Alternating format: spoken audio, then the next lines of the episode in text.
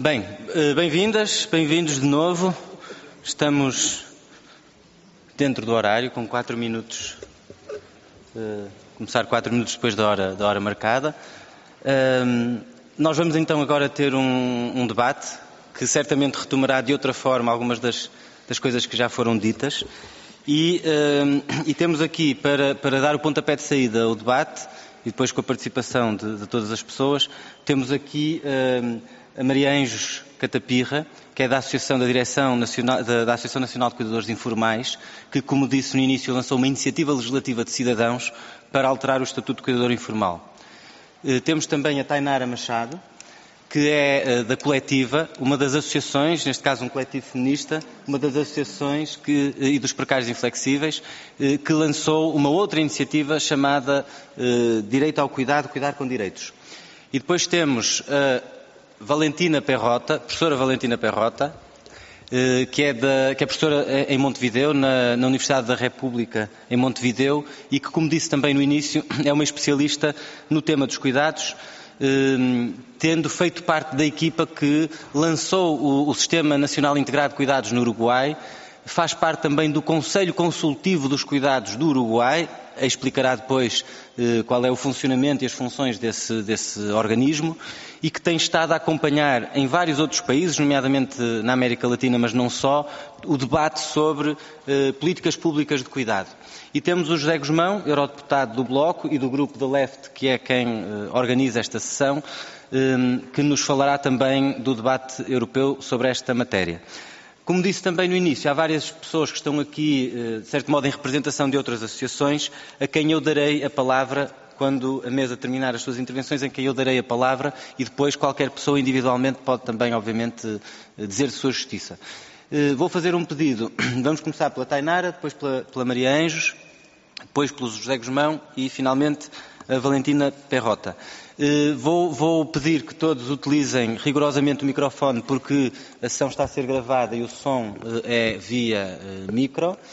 E também vou-vos pedir que expliquem, porque me perguntavam o que é que é uma iniciativa legislativa de cidadãos, nem toda a gente saberá. Elas estão aí também para poderem ser assinadas, podem ser assinadas online, e portanto para explicarem o que é que é isso, uma iniciativa legislativa de cidadãos, e como é que, nos dois casos, surgiram. E depois, pronto, vamos ao debate.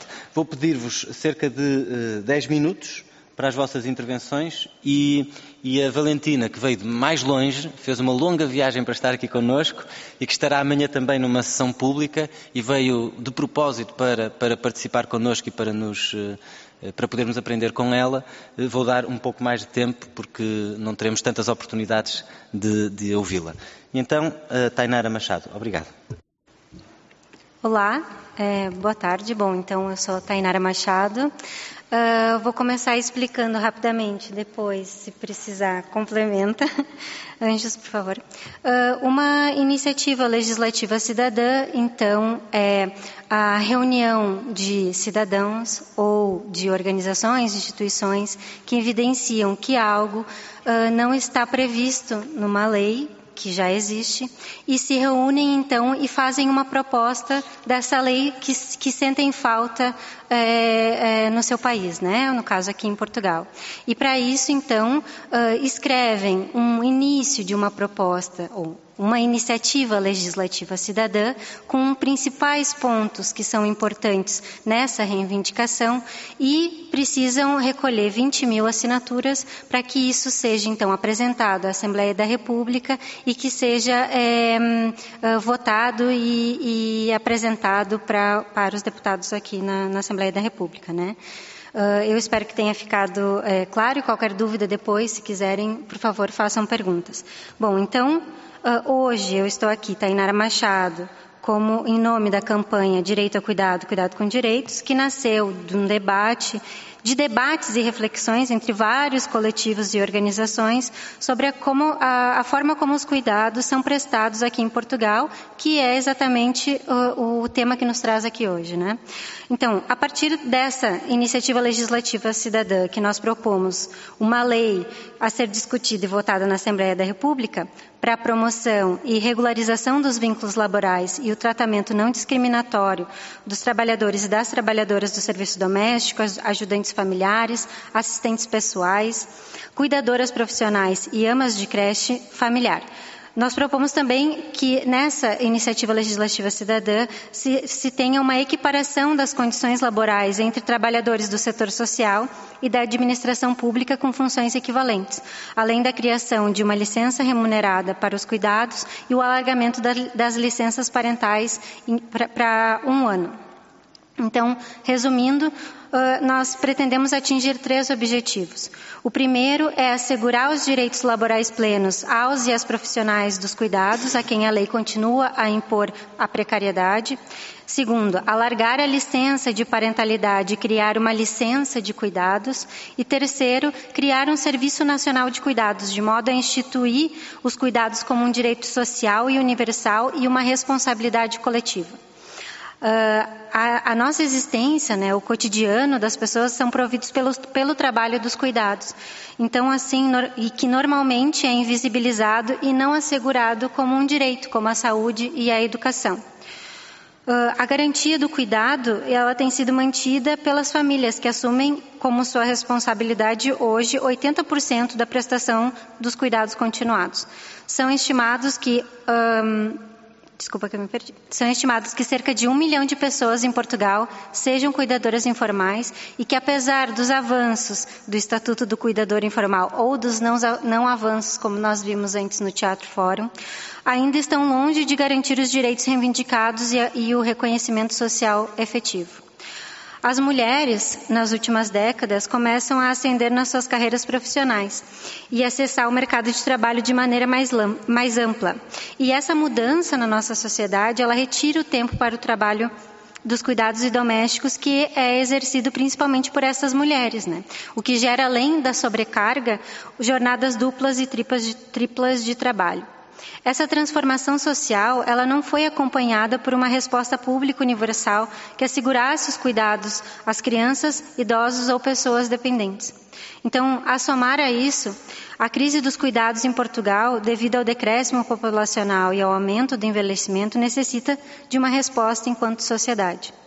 A resposta social dos cuidados existentes é assente no setor informal na sobrecarga das famílias e numa reduzida oferta de serviços formais, cuja taxa de cobertura é das mais baixas da Europa.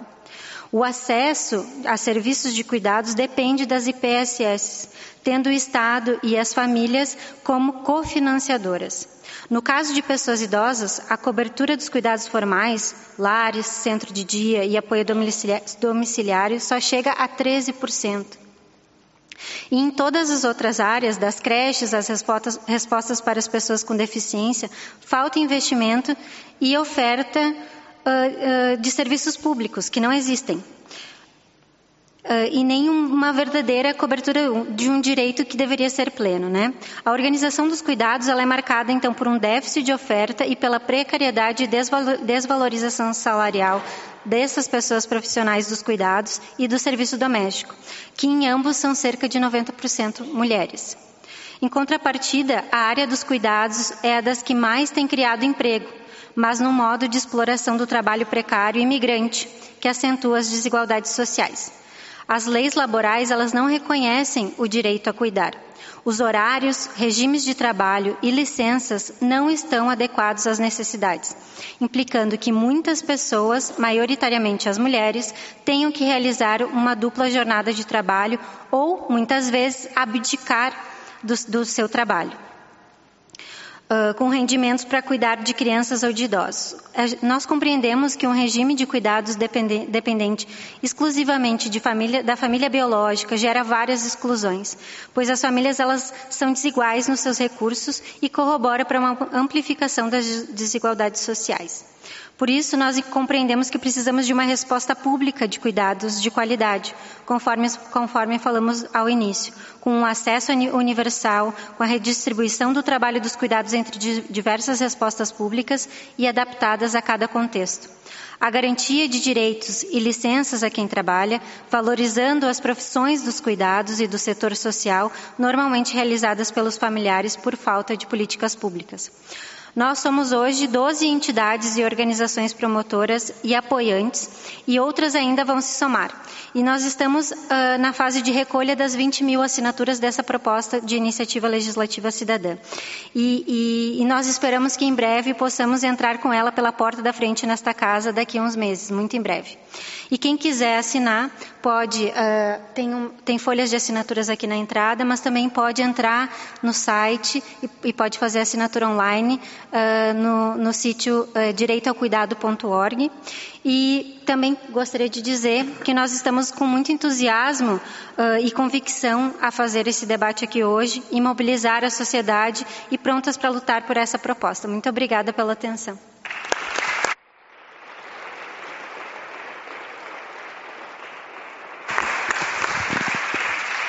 Passo então a Maria Anjos. Eh, tens que ligar aí, aproximar o microfone. Então, boa tarde. Eh, eu faço parte da direção da Associação Nacional de Cuidadores Informais e penso que a maioria sabe que o reconhecimento do cuidador informal neste país foi feito em setembro de 2019 através da Lei 100/2019. Houve aqui muita coisa no meio, projetos piloto, comissões de acompanhamento, que ainda ninguém percebeu muito bem que, que resultado final é que trouxeram. Só sabemos que em janeiro de 2022 saiu finalmente o decreto regulamentar que alargou o estatuto ao, a Portugal continental e a todos os conselhos do país. Uh, em fevereiro sai uma portaria que, que define quais são os valores de subsídio de apoio ao cuidador informal e até agora, novembro de 2022, aquilo que nós constatamos é, é que o Estatuto de Cuidador Informal se resume uh, ao subsídio de apoio a meia dúzia de cuidadores informais, uh, dada a condição de recurso que ele tem, e, e, o que significa que a grande maioria das pessoas nem sequer têm direito uh, a ter essa verba de apoio. Para além disto, nenhuma das medidas constantes da lei está a ser implementada. Não sabemos como é que vai ser o descanso do cuidador. Sabemos que são 30 dias, mas não temos definição de mais nada.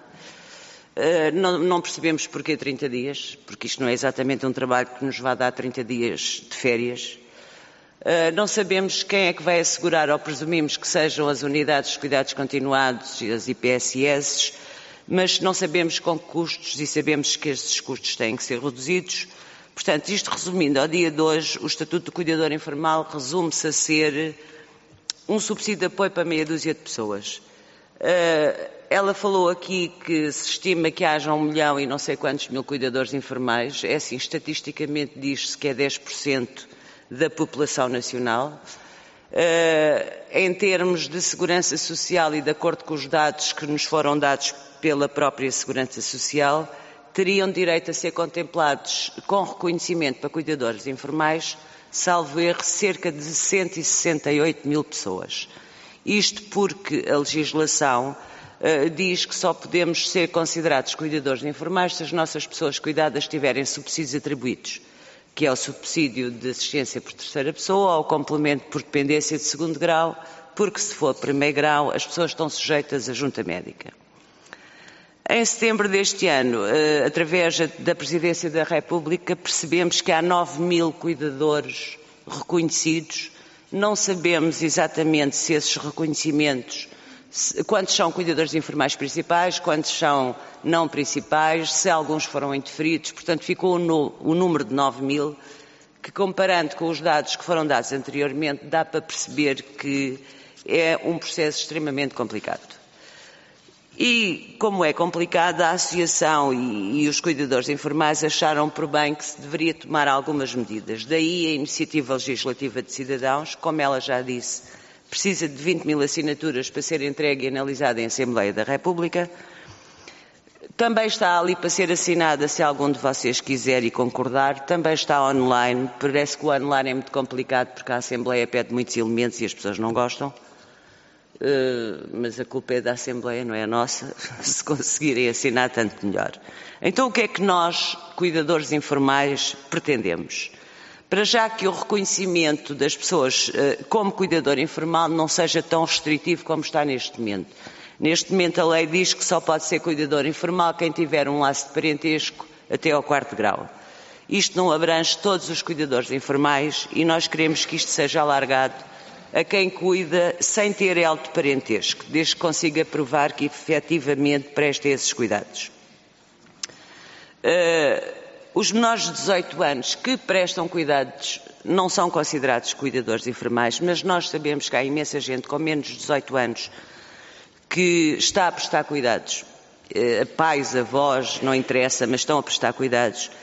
Uh, entende-se por bem que essas mesmas pessoas passem a ter direitos, nem que sejam de capacitação, mesmo que não tenham direito a subsídio, mas que passem a ter e a ser considerados como cuidadores e que tenham, no mínimo, capacitação e apoio psicológico.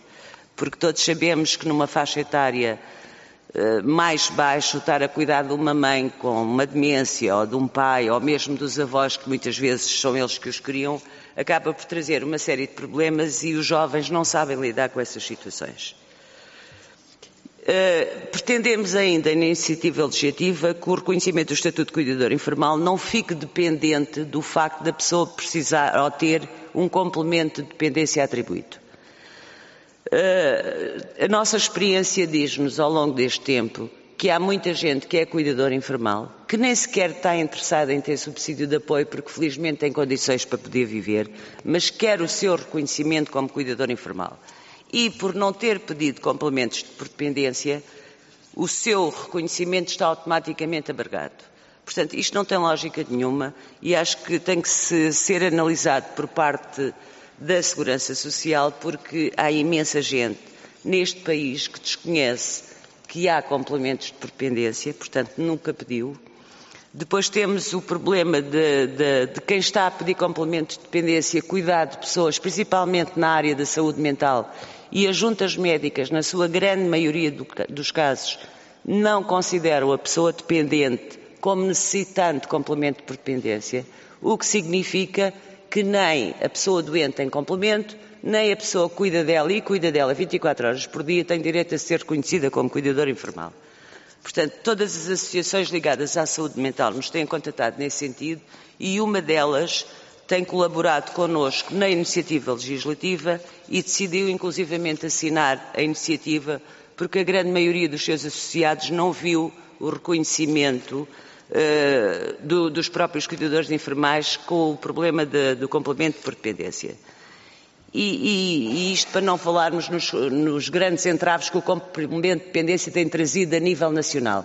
Porque o que a lei diz é que tem que ser complemento de segundo grau ou assistência por terceira pessoa, mas se tiver primeiro grau e precisar de cuidados permanentes também pode pedir o seu reconhecimento. E o que tem acontecido a nível nacional é que as juntas médicas andam a interferir uh, reconhecimentos como cuidadores informais a quem não tem complemento de dependência de segundo grau, porque alegam desconhecemos nós porquê que quem tem primeiro grau não tem direito a ter cuidador. E, e, falamos nos casos mais gritantes que já me passaram pelas mãos, desde pessoas com paralisia cerebral que estão sentadas numa cadeira de rodas, a pessoas com doença de Alzheimer, as mais variadas situações. Portanto, isto tem sido um dos grandes entraves, daí nós acharmos que não tem que ser condição para ser cuidador informal ter uma pessoa cuidada com complemento de dependência ou assistência por terceira pessoa. Uh, achamos também importante, e eu vou passar à frente porque são os meus 10 minutos, acabam? Tens mais dois. Dois? Achamos importante que a designação de cuidador informal principal e não principal acabe. Somos todos cuidadores informais. E o não principal, que é a designação que as pessoas agora têm para prestar cuidados e trabalhar, porque ainda o conseguem fazer, sentem-se ofendidas por dizer que são não principais. Porquê é que não são não principais? as pessoas levantam-se a cuidar, vão trabalhar e no, no, emprego acabam por receber não sei quantas chamadas porque estão preocupadas, depois saem do emprego, vão buscar as pessoas, cuidam, estão com elas, muitas vezes não dormem porque têm que cuidar, aos fins de semana cuidam, nas férias cuidam. Quer dizer, esta designação não principal é um bocado infeliz e, para mim, só denota que quem os classificou não sabe o que é ser cuidador. Uh, queremos o reconhecimento de descanso do cuidador não por 30 dias, porque achamos que é insuficiente, mas sim por 58 dias e porque em 58 estamos a equiparar isso um bocado à legislação laboral, que nos dá direito a fins de semana e a 22 dias de descanso. Uh, Queremos que sejam dispensados os pagamentos de taxas moderadoras quando as pessoas são integradas na Rede Nacional de Cuidados Continuados, porque todos sabemos que a grande maioria dos cuidadores informais não têm condição de recurso para pagar essas mesmas taxas, portanto, neste descanso do cuidador elas deviam ser dispensadas. E queremos que o subsídio de apoio ao cuidador informal deixe de estar sujeito à condição de recurso. Portanto, neste momento, as pessoas, mesmo consideradas cuidadoras informais principais, não têm direito a subsídio de apoio, porque a forma de cálculo vai buscar uh, o conjunto de rendimentos do agregado familiar.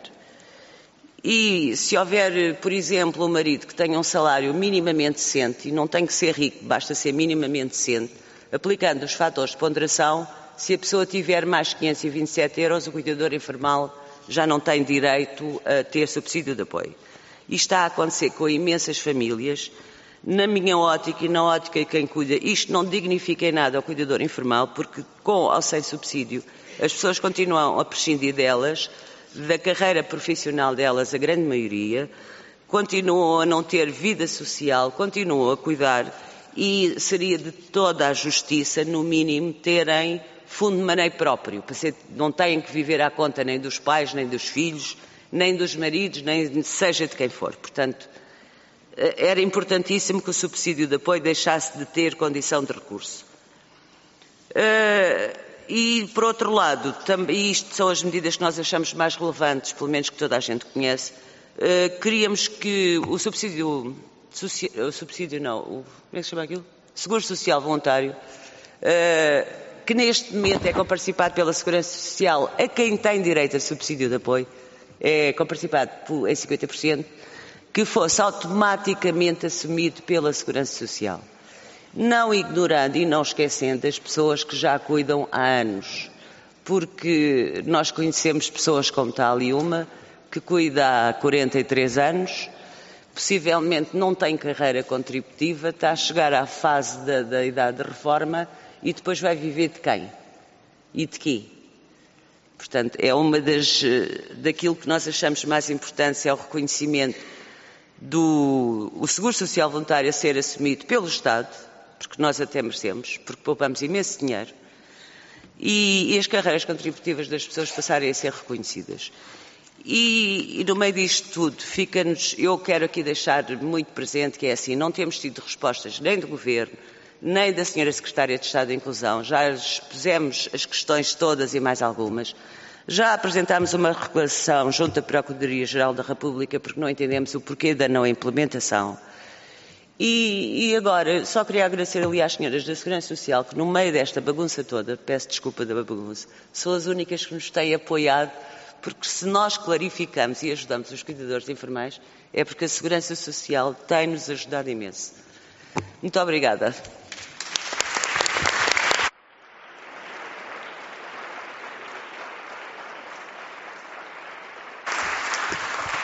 Uh, José Guzmão.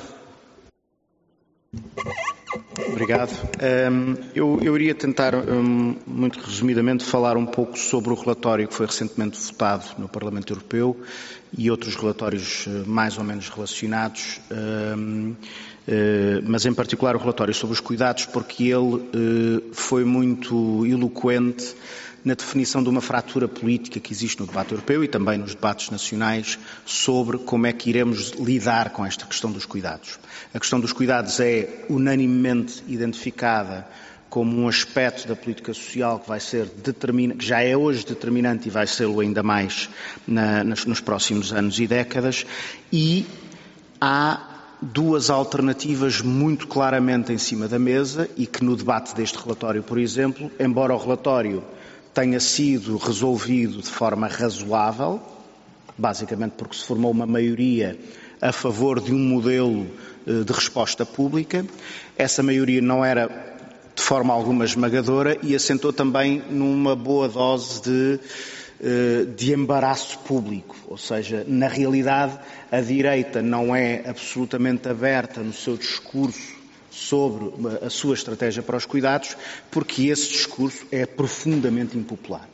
Uh, e assenta na ideia, aliás, uh, que, era expressa em propostas da direita para este relatório, de que se deve tratar a questão dos cuidados como um setor e aliás com uma série de outras formulações oriundas de, da linguagem empresarial, como oportunidades de negócio, a determinada altura também se falou do ecossistema dos cuidados. Uh, só faltou falar do cluster do, dos cuidados, uh, mas, portanto, um, um, um, discurso que nem sequer tem claro qual é exatamente o objeto da política de cuidados, quer à escala europeia, quer à escala nacional. E esse é um bom ponto de partida para, para uma discussão. Ou seja, nós falamos de política para os cuidados como sendo a política para as pessoas cuidadas, em primeira instância, e para os cuidadores, que são, nesta política, aqueles que são titulares de direitos. E é, é, das próprias características do debate europeu que, em que se gosta muito de trabalhar com os eh, chamados stakeholders, que estas coisas sejam tudo muito amalgamadas. E, portanto, nós vamos ouvir associações de pessoas cuidadas, vamos ouvir associações de cuidadores, vamos ouvir associações que representam IPSS do setor dos cuidados e vamos ouvir associações que representam o tal setor. Um, e, no fim, aquilo com que ficamos é como uma espécie de compromisso entre estas várias partes interessadas, embora aqui tenhamos quem tenha direitos nesta, nesta política e quem tenha simplesmente uh, interesses ou, ou, ou negócios.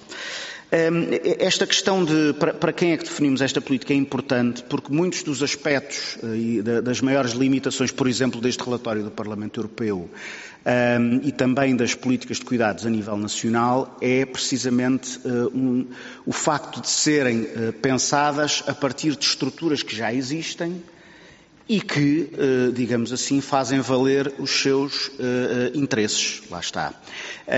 E também o facto de termos uma grande divisão, por exemplo, na Europa, que aliás o relatório aborda, entre países que adotam modelos de, de, política de cuidados razoavelmente privatizados, como fizeram também, por exemplo, para a saúde, que é um bom exemplo de comparação, porque os podem pagar. Se nós olharmos para a saúde, nós temos países uh, muito mais ricos que o nosso que têm modelos privados de saúde, que uh, obtêm re resultados comparáveis aos nossos, simplesmente pagam o triplo por isso. e depois temos o reverso desta medalha, que são os países que pura e simplesmente não podem adotar modelos com estas características e, portanto, o que têm é a exclusão de grande parte das pessoas de uma política de cuidados decente, políticas de cuidados assentes em exploração de trabalho muitíssimo mal pago ou não pago de todo. Um, e, e, é aqui é aqui que entramos nós, não é? O, e portanto um, um, aspecto que eu, eu uh, para além do relatório eh, dar muita importância a, este, a, esta questão, porque ela é importante, eu próprio tenho um viés de economista, eh, eu acho que é muito importante fazermos uma pedagogia sobre a ideia de que uma política de cuidados pública eh, é insustentável, não há dinheiro para isto. Não apenas porque as alternativas, na realidade, são muito mais dispendiosas. Se estivermos a falar de uma política de cuidados que pura e simplesmente não abandona as pessoas, essa também é possível e, e temos muito disso porque uh, a ausência de uma política de cuidados estruturada, como a peça que nós vimos uh, mostrou de forma bastante eloquente, lança ondas de choque um pouco por toda a sociedade. Ou seja, são pessoas que prescindem das suas carreiras profissionais ou são fortemente prejudicadas nelas. Outros serviços públicos, eles próprios já sobrecarregados, que têm que compensar a ausência deste tipo de, de, de sistemas e uh, um, todo um, toda uma área, de, de, todo um serviço que tem que ser prestado, muitas vezes em condições de enorme precariedade e de enorme uh, marginalidade.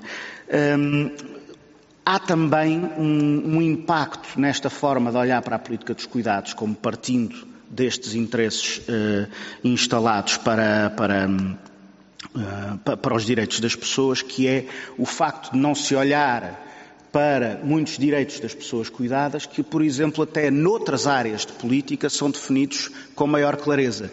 E eu, como fui relator de, do, do relatório dos cuidados e também da estratégia para a deficiência, uma das coisas que me surpreendeu é que, por exemplo, a questão da vida independente fosse formulada com muito mais, de uma forma muito mais avançada, muito mais clara eh, e associada à desinstitucionalização do que, por exemplo, no relatório dos cuidados. E eu acho que eh, haverá aqui uma, uma pluralidade de, de, de, explicações para isto. Eu acho que uma delas é que uh, é, há uma maior facilidade em pensar na necessidade de independência de uma pessoa com deficiência de 40 anos do que na necessidade de independência de, um, de uma pessoa de 80 anos, tenha ou não deficiência. Um, há também uma razão económica. O setor dos cuidados é um setor uh, que, que, terá à sua disposição, pelo menos assim alguns pretendem, uh, as reformas de dezenas de milhões de europeus e, portanto, é um setor com, com um músculo político uh, enorme. Um, e, e, há, e, há, também, no que diz respeito à política dos cuidados, um conjunto de estruturas existentes que são extraordinariamente rígidas e resistentes a outras formas de apoio. Só isso é que permite explicar que o Estado eh, prefira, e não, não, só prefira, como apenas admita eh, pagar X eh, euros por uma pessoa para poder ser enfiada numa instituição, mas não admita outras soluções de apoio a essas pessoas, ou, enfim, tenha políticas muito mais débeis a esse nível, eh, que poderiam inclusive até ser eh, mais baratas e aliviar a situação de pessoas que, que, que no fundo estão, eh, para ser muito claro, a prestar esse serviço público. Mas, enfim, eu, eu acho que já me estou, estou a exceder. Então, gostava só de, de terminar com mais duas questões. A primeira é a ideia de que, de que é aceitável, e esta ideia surge quer nas propostas europeias, a ideia de criar um programa europeu para eh, basicamente ter assim uma marca, eh, estamos a fazer qualquer coisa numa área que não é nossa, que é competência dos Estados-membros, e esse é um debate que podemos fazer, mas a nossa posição do Bloco tem, que, tem sido a de que deve continuar a ser uma competência nacional. Um, mas, mas, programas com, com, com, um impacto e muitas vezes até um, um, horizonte temporal muito limitado e que depois têm também as suas versões nacionais, ou seja, há um problema que é identificado e cria-se um programa. Uh, um programa que visa dar resposta a um, a um determinado direito. Uh, e esse programa tem um X. Quando se acabou o X, acabou-se o direito. Ou então, em alternativa, e também se falou disso no, no, no, no momento anterior, cria-se todo um conjunto de gargalos regulamentares, uh, financeiros ou logísticos para que, de facto, o acesso não seja, uh, não seja, uh, não aconteça realmente porque existe uma, uma, uma, limitação financeira a essa política. E eu, eu acho que uma das, uma das maiores virtudes da, da proposta do Serviço Público de, de, de Cuidados, do Serviço Nacional de Cuidados, é abandonar essa lógica, consagrar um conjunto de direitos e, e a partir daí começar a discutir a, a, a, disponibilidade financeira que é necessária para instituir esse, esse modelo de, de, de, funcionamento. Mas, obviamente, isto implica partimos do princípio e ganharmos este combate, que vai ser um combate crucial para os próximos anos, já o é em relação aos serviços públicos que temos, já o é em relação ao Serviço Nacional de Saúde, em relação à educação, também o vamos ter com os cuidados, com a diferença que aqui estamos a trabalhar para construir uma estrutura que não existe. Uh, e, e, portanto, todas as narrativas sobre a insustentabilidade têm outra uh, credibilidade que, que, que, apesar de tudo, não têm com serviços públicos que nós tivemos durante décadas e, e, que, e que, foram sustentáveis durante, durante, décadas. Uma última questão tem a ver com um, um debate que percorre muito, um, um, sobretudo as políticas de apoio aos cuidadores, que é a dimensão de género e a dimensão uh, da, das migrações no, no fenómeno do, do, dos cuidados e que, aliás, suscita hum, irritações também muito significativas uh, na, na, na, direita e, em particular, na extrema-direita ou na direita mais uh, conservadora, que fica sempre muito nervosa quando esta dimensão do debate é introduzida. E, e ela é muito relevante, por exemplo, quando nós discutirmos eh, uma parte das políticas cuidadas, que é a parte de apoio aos cuidadores, formais ou informais, ehm, que, que, que é uma dimensão do apoio às pessoas cuidadas. Ou seja, porque se nós aceitamos que, as, que os cuidadores trabalham em uh, condições degradantes, uh, estamos basicamente a admitir que os próprios cuidados se irão ressentir disso. Um, e, e, e, isto dá, dá, dá asa a toda uma conversa de, de, de ideologia de género. E, e, ouvimos isto no, no, no, debate no Parlamento Europeu, basicamente com formulações do estilo: sim, a esmagadora maioria das cuidadoras são mulheres, mas, ou seja, o subtexto era havia de ser quem?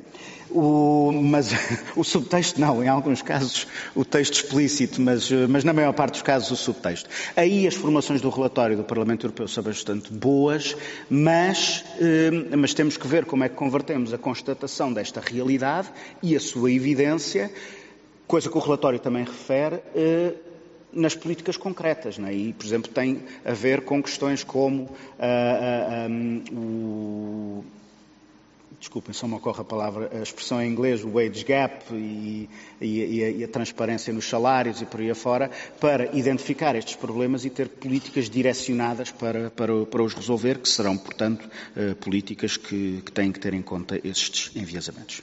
Obrigado.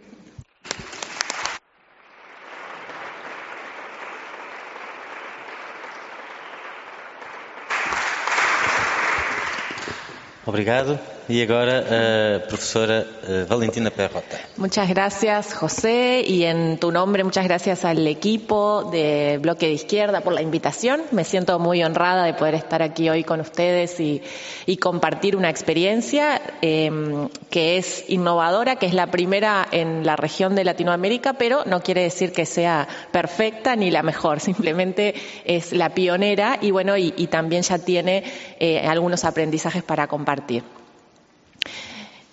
Voy a mm, ver si esto funciona así. En primer lugar, quería proponerles antes de, primero pedirles disculpas que yo voy a hablar en español, voy a intentar hablar lento. Eh, pensar en por qué son necesarios sistemas de cuidados, por qué eh, no pensar en, bueno, en ampliar las políticas que ya existen, los programas, los servicios, y si es necesario crear una forma sistémica de funcionamiento. Y ahí Em, como bien se presentaba en, esta representación, los, estados ya tienen servicios, ya tienen una historia, una estructura, trayectorias de cuidado para distintas poblaciones, em, no necesariamente articuladas, coherentes en sus formas de concebir al cuidado o en sus formas de garantizar el derecho al cuidado, eh, no necesariamente em, con abordajes coherentes en la forma de concebir a las personas que son cuidadas, objetos, sujetos de los cuidados, ni a las personas que cuidan. Em, y en esto, eh, un sistema ayuda a, de alguna manera, coordinar todas estas prestaciones, servicios, regulaciones, en base a un enfoque común, ¿no? que en este caso sería el enfoque de eh, la corresponsabilidad en los cuidados, es decir, la asunción colectiva de este bien público, que son los cuidados, por parte de diversos actores, estados, familias, comunidad y mercado. Mercado en tanto proveedor de servicios de cuidados, pero también en tanto empleador de muchas y muchos trabajadores. En qué medida los empleadores Em, son conscientes e integran a su gestión cotidiana, su gestión de las formas de organizar el trabajo, los cuidados como una responsabilidad también propia. ¿sí? Eh, entonces, es necesario un sistema porque ayuda a enmarcar las acciones de cuidado de un Estado en un enfoque determinado. Y además un enfoque que además de ser garantista en relación al derecho al cuidado, es un enfoque transformador de las relaciones de género en los cuidados. Y, como traía acá el colega, este es, esta es una dimensión clave de, de, los sistemas, de los objetivos de los sistemas, pero también es una dimensión que suele quedar luego relegada en la implementación. Y un poco de eso les voy a contar eh, en el caso de Uruguay. Eh, un sistema permite entonces que los distintos organismos públicos involucrados en los cuidados trabajen conjuntamente en definir un plan, en el caso de Uruguay, un plan nacional de cuidados, que, que se define cada cinco años, cada vez que asume un nuevo gobierno, y que luego tengan un presupuesto, digamos, que de cada organismo que incluya acciones vinculadas a los cuidados y que además cada organismo rinda cuentas acerca de cómo ha ido avanzando eh, e implementando acciones vinculadas a esos objetivos comunes que se propuso el plan. Es decir, en el proceso de elaboración de los diagnósticos iniciales del sistema, de cómo se cuida en un país, cada organismo va a dar cuenta de qué acciones lleva adelante, o sea, quién hace qué, lo veíamos también en esta representación, qué le compete a cada eh, sectorialidad, a seguridad social, a salud. Eh, y bueno, ¿qué van a hacer conjuntamente? ¿no? Se detectan vacíos, vacíos de oferta pública y cómo se van a ir generando nuevos servicios o nuevas articulaciones y qué nuevas responsabilidades van a asumir los distintos organismos. En este sentido, desde mi punto de vista, eh, los cuidados no conforman una nueva sectorialidad. Digamos, no, creemos que sea necesario que haya un ministerio de los cuidados, eh, sino que los cuidados deben formar parte de las planificaciones, de los presupuestos de todos estos organismos. Y acá menciono muchos más que la salud y la seguridad social. Menciono al trabajo, al, Ministerio de Trabajo, a, todo lo que tiene que ver con la construcción de obra pública, de infraestructura pública, de transporte, porque quienes cuidamos cotidianamente sabemos que la ciudad puede ser muy amigable a Em, los cuidados o puede ser una y implicar una barrera, ¿sí? Transitar con un bebé, con un niño, con un carrito o transitar con una silla de ruedas, con una persona que, necesita determinadas ayudas para trasladarse, puede ser una limitante, lo mismo subir a un transporte público. Eh, entonces, todos los organismos tienen que pensar a los cuidados en sus planificaciones, ¿no? Cómo conectamos los distintos eh, lugares servicios públicos de un lugar a otro, qué tiempo le lleva a las mujeres fundamentalmente trasladarse de un lugar a otro, desde el centro infantil que cuida a los niños hasta el centro de salud, hasta el centro que, eh, hospitalario para sacar hora para un médico o conseguir medicamentos. Está comprobado que las mujeres tenemos usos diferenciales del transporte, que usamos más el transporte público eh, y que lo usamos para viajes que son, no son pendulares de la casa al trabajo, como en el caso de los hombres, sino que son viajes que suman distintas responsabilidades y funciones a lo largo del día. Y por poner un ejemplo, en el caso del transporte, pero también puedo hablar de la vivienda. En mi país hay programas de vivienda para jubilados que nunca contemplaron que esas personas van a ir eh, generando menor autonomía y por tanto necesitando de cuidados, entonces esas viviendas no están construidas considerando los cuidados y considerando que probablemente necesiten de ascensores, probablemente necesiten de ayudas, de, de formas de adaptar la vivienda para que sean seguras y para que mantengan la autonomía lo más posible de esas personas. Por eso me parece importante que esta idea de que los sistemas de cuidados no le corresponden a solamente a las áreas sociales ni solamente a las áreas sanitarias o educativas, ¿sí? Eh, sino a todos los organismos. Entonces, bien, la experiencia de Uruguay, em, primero un, un, breve contexto. Uruguay es un país que tiene un régimen de bienestar que ha sido catalogado como proteccionista, un país que muy tempranamente en el siglo XX em, fortaleció su estado social, su acceso a la seguridad social, a la salud, a la educación. Em, y en este sentido resistió bastante a lo que fueron las dictaduras militares y su reducción del, Estado y a las políticas neoliberales de los 90. Entonces es un Estado que mantiene a gran parte de la población dentro de su sistema de protección social. Pero en 2002, luego de una crisis eh, económica en la región, eh, Uruguay tenía una crisis socioeconómica muy importante y esa en el 2005, en el 2004, cuando gana por primera vez la izquierda, el Frente Amplio, una coalición de izquierdas, y gobierna durante 15 años.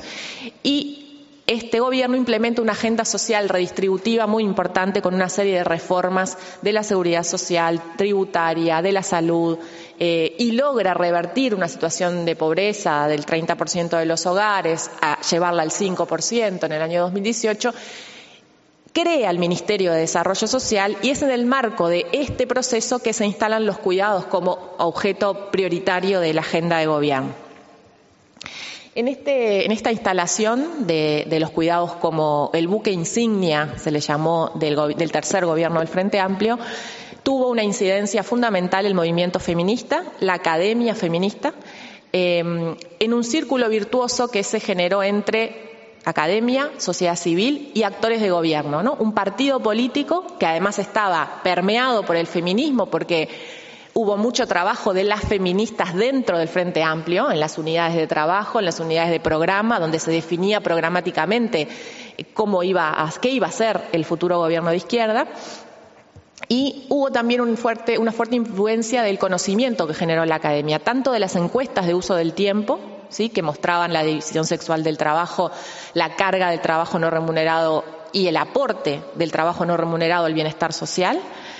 Y además, una fuerte coordinación entre la Universidad de la República y el Ministerio Nuevo de Desarrollo Social, donde muchos docentes de la universidad fuimos a trabajar al Ministerio de Desarrollo Social eh, y también generamos muchos convenios con la Universidad de la República para generar conocimiento y para generar política pública basada en evidencia.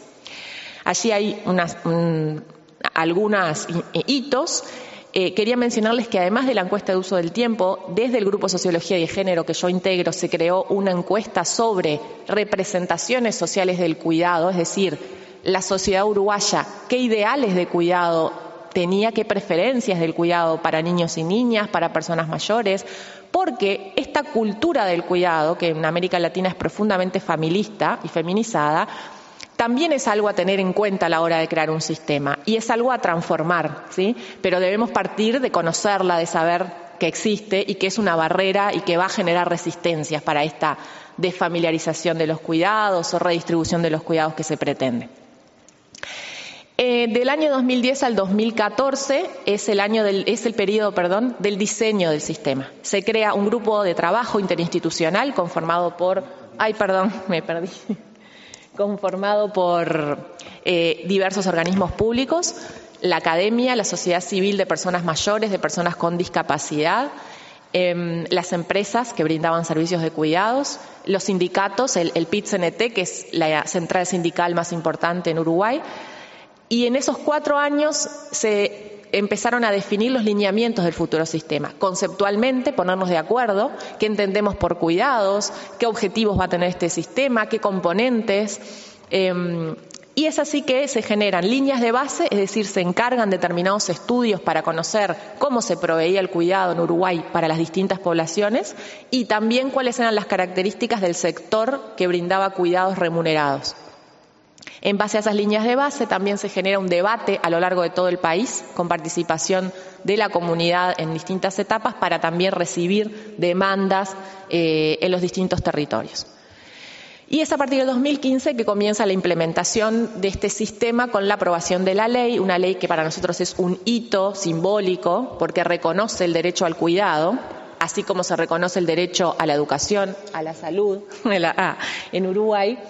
Eh, tenemos una ley en 2015 que reconoce a los cuidados como un derecho. Y esto implica que el Estado es responsable de garantizar ese derecho. Y eso no quiere decir que sea una realidad hoy, pero sí hay una ley que mandata al Estado a cumplir con ese derecho, a garantizarlo y a garantizarlo de manera universal. Es un derecho de todas y todos los ciudadanos, no solamente de los pobres que tienen que demostrar que no tienen ingresos para acceder a un servicio público, ni solamente de los niños y niñas, ni solamente de las mujeres para ayudarlas a ingresar al mercado de trabajo, sino de todas y todas las y todos quienes eh, requieren cuidados. Este, esta ley eh, tiene un marco normativo que es de vanguardia, que recoge, mm, digamos, las propuestas feministas, las propuestas del enfoque de derechos. Em, y esta ley define los componentes del sistema, los objetivos del sistema, los principios y las competencias de los diversos organismos. Ahí están los principios del sistema definidos en la ley. Nosotras desde, desde la academia discrepamos, por ejemplo, con este principio de solidaridad, porque entendemos que la solidaridad es un, una cuestión voluntaria, ¿sí? y que en realidad el Estado no es solidario porque garantiza el derecho al cuidado. Garantizar el derecho al cuidado es una obligación. Eh, de hecho, el padre de mis hijos no está siendo solidario cuidando a mis hijos ahora para que yo esté acá. Está cumpliendo con el deber y con la responsabilidad que tiene.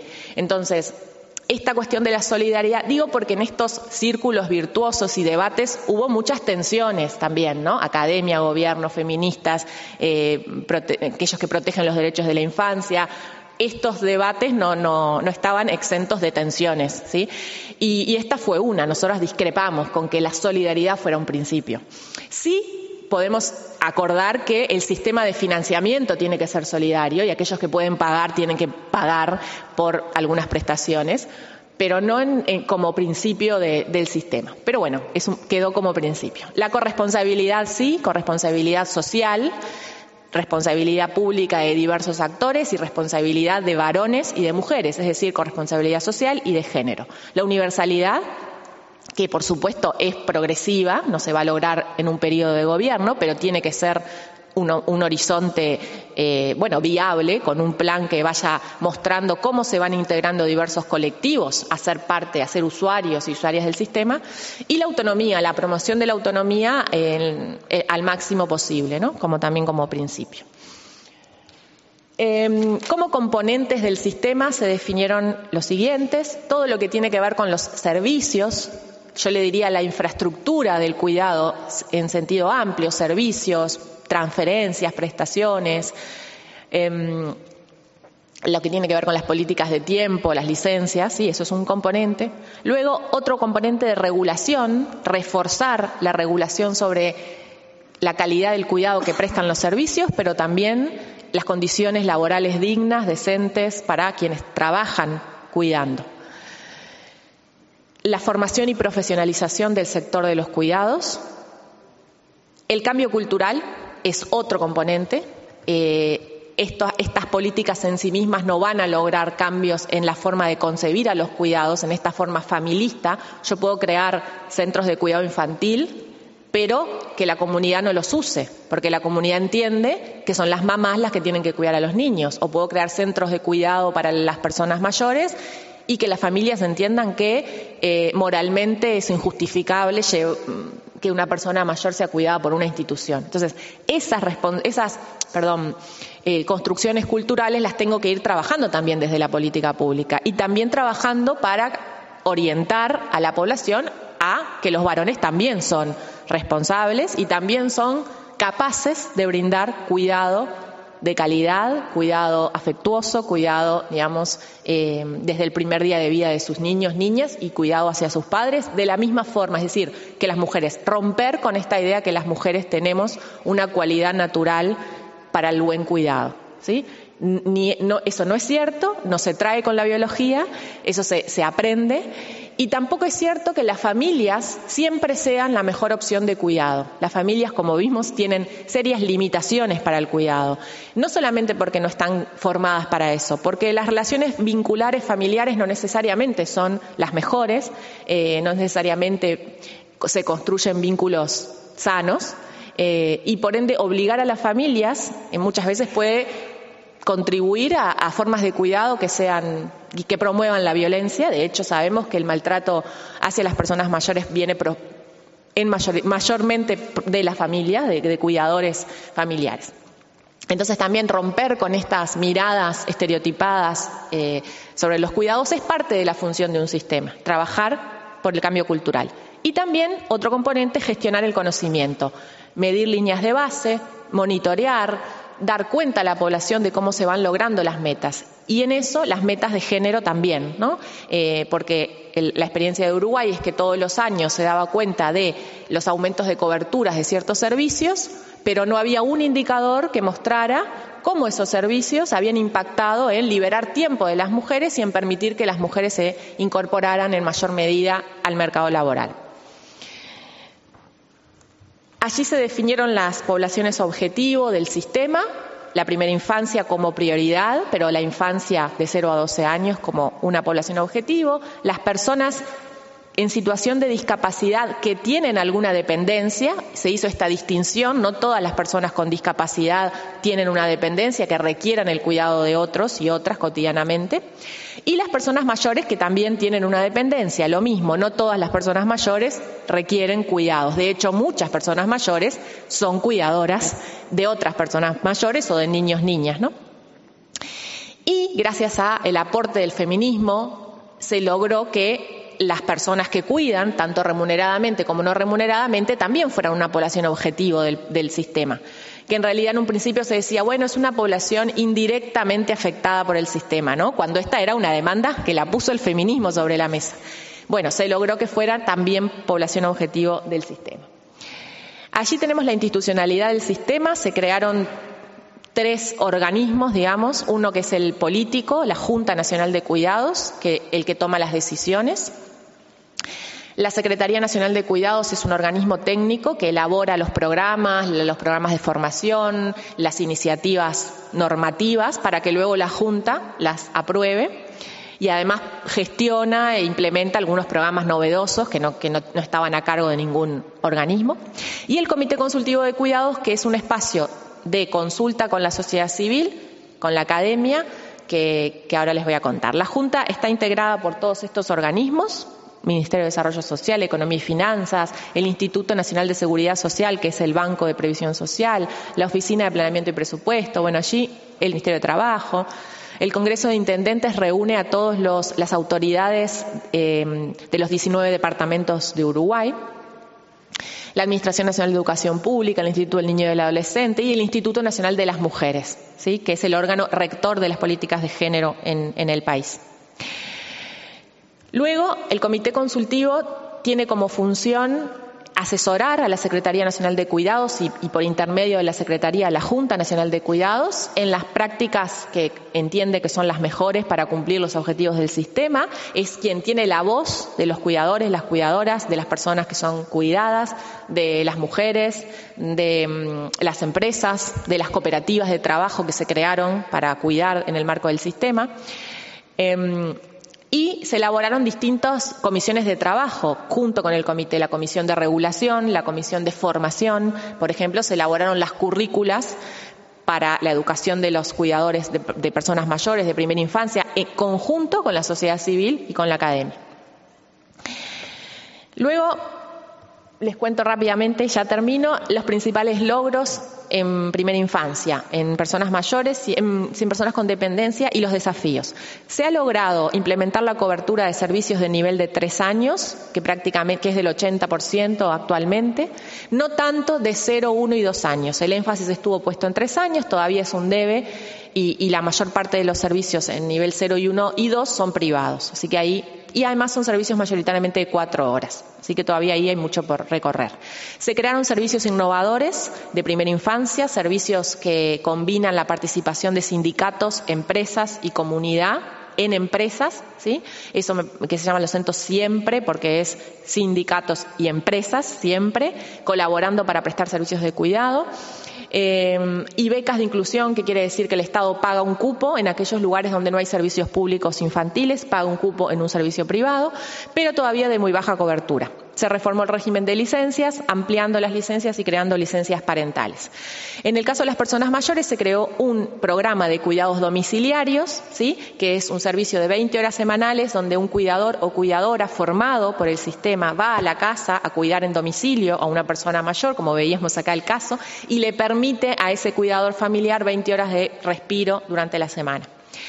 Un servicio de teleasistencia, que es un botón que las personas tienen para casos de emergencia, las personas mayores que viven solas, que conecta con un centro sanitario de emergencia, centros diurnos, em, y para las personas que cuidan, formación y acreditación de saberes, ¿sí? no solamente la cuestión formal, sino era posible acreditar competencias para quienes eran ya cuidadores y ya tenían una trayectoria como realizando ese trabajo. Se realizaron campañas públicas que no han funcionado, digamos, con impacto muy, muy pequeño. Y una cuestión es que el INMujeres, el, órgano rector de género, tuvo muy poca influencia ¿sí? en la Junta, tenía voz pero no voto, creo que eso es una debilidad. Y esto que yo les decía, que no se medía el, el impacto de género. Para terminar, eh, con los desafíos y los debes. Em, este enfoque transformador de género que estaba presente en la ley y que fue el, que el que promovió la creación del sistema se perdió con la implementación, se perdió en las rendiciones de cuentas y eso es un debe. El presupuesto es otro debe. Este sistema no contó con un presupuesto sostenible, con consensos en el Parlamento que votaran presupuestos acordes a lo que se estaba proponiendo. De hecho, se le fueron recortando presupuestos y se recortó sobre todo el gasto en personas mayores, porque este sistema tuvo un foco en primera en infancia. Para, América Latina y para Uruguay un, un desafío es trascender esta lógica sectorial de la política pública, de que salud se encarga de salud, educación se encarga de educación y no hay demasiada intersectorialidad o es muy complicada. Consolidar la universalidad es un debe, hay programas que tienen el horizonte de universalidad, pero se quedaron en la focalización por temas presupuestales.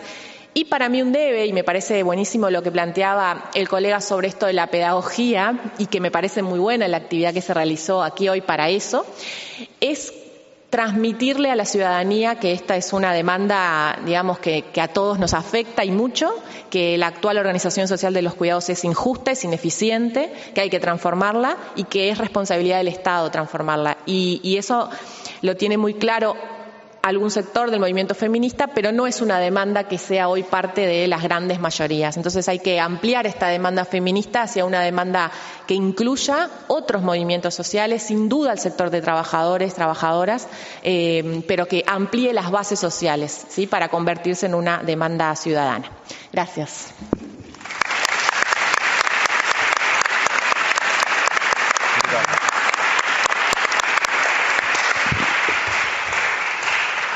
Muito obrigado a todas. Hum, e agora vamos passar às intervenções. A APRE será a primeira a intervir. Hum, quem quiser que levante a mão e, pronto, eu passo-vos a palavra. Hum, tem aí um botão junto ao microfone que se carregarem a vossa voz é amplificada. Sim, força. Boa tarde. Em nome da APRA e da direção, aqui apresento um texto que é o nosso contributo, a nossa reflexão sobre Posso esta temática. Que digas o teu nome e o nome da, já disseste APRA, mas pode nem toda a gente saber o que é, só, só para, para identificar. Hum? O teu nome e a, e, e José João Lucas, da direção da Associação de Aposentados Pensionistas e Reformados, APRA. O Uma exclamação. No seu caderno reivindicativo trienal, aprovado em Assembleia Geral no passado mês de março, a Associação APRA salientou que deve ser garantido um forte incentivo àquelas pessoas que, início de citação, em razão da idade avançada e ou de perda de autonomia, optem por continuar na sua residência. Fecho de citação. Igualmente acentuou que, no caso limite de alguns cidadãos e cidadãs terem que ser institucionalizados em estrutura residencial para as pessoas idosas, ERP, deverá promover-se um amplo debate público, citação, sobre a GERP, no sentido de qualificar esta resposta social. Aí também se defende a criação de uma rede pública de ERP complementar à atualmente existente.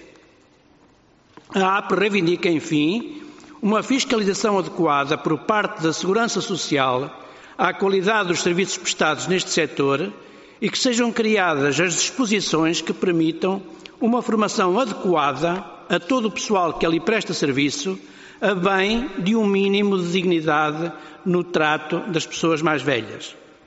Estas são algumas das nossas ideias-chave que defendemos há vários anos a APRA não se preocupa somente com os montantes das nossas pensões, está fortemente comprometida com as condições de envelhecimento e com os cuidados que a sociedade deve disponibilizar à nossa população sénior.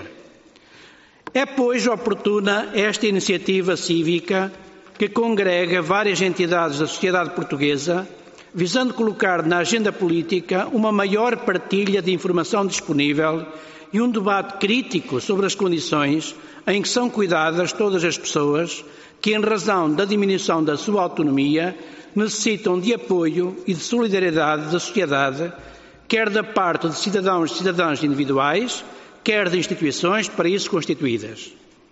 Por razões históricas, este trabalho social em Portugal assentou predominantemente sobre entidades particulares, desde as seculares misericórdias, que totalizam cerca de quatro centenas, até às instituições particulares de solidariedade social e PSS, com histórias de natureza diversificadas, que ascendem a cinco milhares. Ainda temos algumas dezenas de mutualidades constituídas ao longo dos tempos e que sobrevivem ainda. O Estado português, através da Segurança Social que as tutela e financia, entendeu até o momento limitar-se à função de parceiro financeiro e de supervisor, de acordo com o papel definido no número 5 do artigo 63 da Constituição da República Portuguesa. O Estado apoia e fiscaliza, citação, nos termos da lei, a atividade e o funcionamento das IPSS e de outras entidades de reconhecido interesse público sem caráter lucrativo.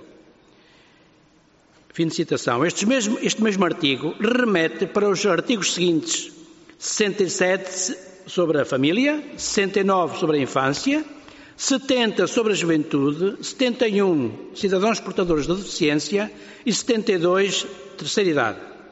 Neste último afirma-se as pessoas idosas têm direito à segurança económica e a condições de habitação e convívio familiar e comunitário que respeitem a sua autonomia pessoal e evitem e superem o isolamento ou a marginalização social. 2. A, a política de terceira idade engloba medidas de caráter económico, social e cultural tendentes a proporcionar às pessoas idosas oportunidades de realização pessoal através de uma participação ativa na vida da comunidade. Fim de citação. Fim de citação. Acontece que nestes quase 50 anos de democracia, a resposta do Estado para os cuidados às pessoas mais velhas não tem ultrapassado este limiar definido por ações de financiamento e de supervisão deixando exclusivamente nas mãos de entidades particulares a iniciativa e o trabalho da sua organização e desenvolvimento. Contudo, no artigo 67, número 2, a linha B, parece abrir-se-nos uma janela de oportunidades no que diz respeito à definição constitucional das responsabilidades sociais do Estado. Início citação. Promover a criação e garantir o acesso a uma rede nacional de creches e de outros equipamentos sociais de apoio à família, bem como uma política de terceira idade. Parece que, quanto às creches públicas, hoje já não existem dúvidas sobre a responsabilidade do Estado e das autarquias locais relativamente à sua criação e manutenção. Quanto à rede de cuidados às pessoas mais velhas e a todas aquelas que deles necessitem, teremos que fazer um caminho similar. É claro que, à semelhança do que se vai verificando com as creches, a resposta pública no âmbito de uma desejável rede nacional de cuidados é cada vez mais imperiosa. Tanto mais que a oferta dos serviços prestados pelas entidades particulares acima referidas é claramente insuficiente para a procura crescente que se tem verificado em determinadas zonas do país, designadamente nas áreas metropolitanas de Lisboa e Porto. Aqui deve prevalecer o que é estipulado no artigo 12 e no artigo 13 da Constituição da República Portuguesa, que definem, respectivamente, os princípios da universalidade e da igualdade para todos os cidadãos e cidadãs. Convém acentuar, para que fique claro, que não se trata de substituição ou de sobreposição ao que já existe. É esse o nosso entendimento. Deverão ser criados serviços de iniciativa pública designadamente municipal, onde a oferta de cuidados sociais é diminuta ou inexistente. Em jeito de mera sugestão, a sociedade portuguesa, e designadamente as pessoas mais velhas e outras necessitadas de cuidados, muito teriam a ganhar se, ao nível dos municípios, se começassem a desenvolver serviços de atendimento e de contactos centralizados, que a partir da rede existente de entidades prestadoras, prestadoras de cuidados pudesse esclarecer, não como se viu na peça há bocadinho, pudesse esclarecer e encaminhar as pessoas e as famílias para as vagas existentes.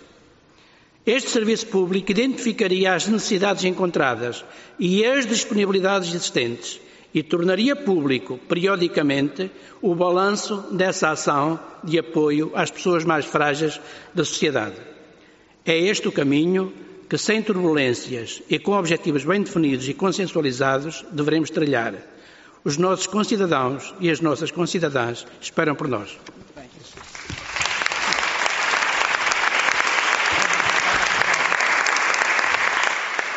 Muito obrigado. E depois da APRE temos a APRA, que é a Associação das Profissionais do Regime de AMAS. As AMAS, eh, que representam as AMAS. E, e, e, também, quem quiser, vá assinalando a sua inscrição. Uh, temos depois também ali o, o, Sindicato dos Trabalhadores da Saúde, da Solidariedade e da Segurança Social e, tem, e temos também lá atrás um grupo de cuidadoras profissionais que creio que também quererá tomar a palavra, creio que a Fabiana pediu para falar também. Força. Tem, uh, tem que ligar o microfone. Isso. Obrigada. Se puder dizer uh, o nome e a associação, ou o que seja. Então, eu sou a Romana Souza e represento a Associação dos Profissionais no Regime de EMAS, APRA. Ora, temos estado aqui a conversar e a ouvir os, todos os responsáveis que tiveram a conversar sobre os cuidados na, na curva descendente da nossa vida, ou quando estamos doentes. Mas nós, amas, somos as primeiras cuidadoras no início da vida. Estamos na outra ponta da curva. E as amas são as cuidadoras das crianças que lhes são confiadas quando as mães eh, regressam ao trabalho ou quando andam à procura dele. Muitas são despedidas porque estiveram grávidas ou porque foram mães. Depois já não têm esse problema e vão procurar trabalho. Ficamos nós com os seus tesouros. São cuidadoras que se dedicam de corpo e alma à sua profissão. No entanto, o Estado ignora completamente os seus direitos. Temos direitos a nada. Algumas foram integradas na Segurança Social mas tiveram dezenas de anos a passar recibos verdes ao ICE, que é o nosso Estado, e as, os anos todos de trabalho que tiveram não contaram como anos de carreira. Zero. As que, as que estão a trabalhar intermediadas por IPSS, sem vínculos, continuam, continuam numa enorme precariedade com salários muito baixos, com horários extensos, a passar um recibo verde mensal às instituições. Somos, são todas trabalhadoras permanentes, não são independentes, são permanentes. E não têm, há algumas instituições, desde 2009, nunca mais atualizaram o salário de uma ama. Nunca mais.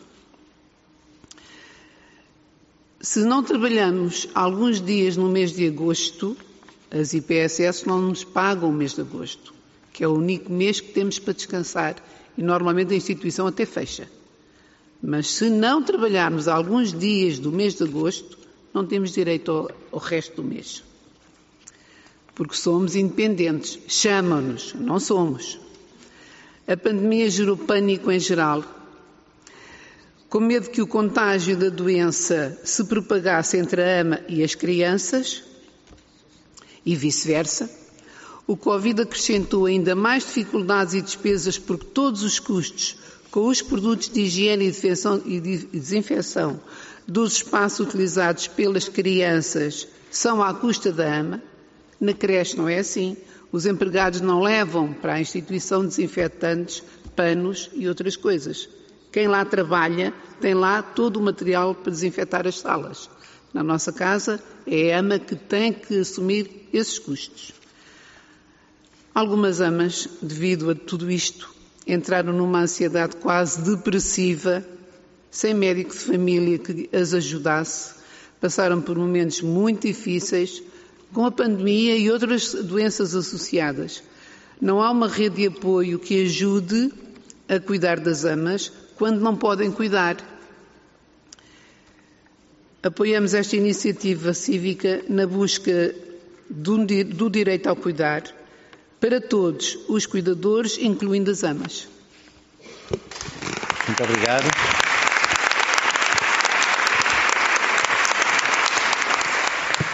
Passo então a palavra ao, à representante do Sindicato dos Trabalhadores na Saúde, Solidariedade e Segurança Social. Eh, a Maria Anjos eh, tem que ir embora porque há uma iniciativa do, da Associação Nacional de Cuidadores em Leiria e pronto, ficam com essa nota da razão de não estar neste momento na mesa. Boa tarde, o meu nome é Paula e trabalho há cerca de 20 anos no setor social. A questão que nos traz aqui é a precariedade que reina e é entendida na maioria das instituições e até empresas como normal. A precariedade é visível logo pelos salários baixos. A maioria dos trabalhadores, como por exemplo as auxiliares da ação direta das IPSS, ganham salário mínimo.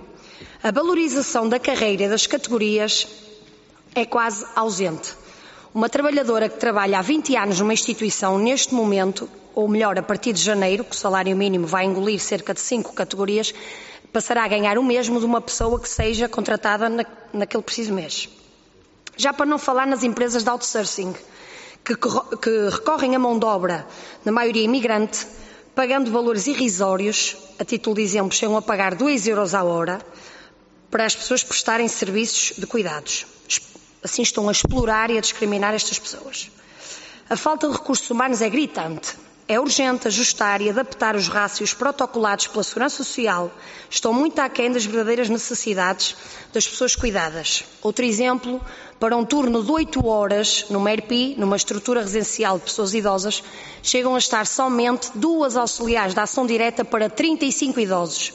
Agora tirem as vossas conclusões. Isto reflete-se nos cuidados prestados torna-se impossível prestar um serviço com dignidade, respeito e atenção acrescida que a pessoa cuidada necessita.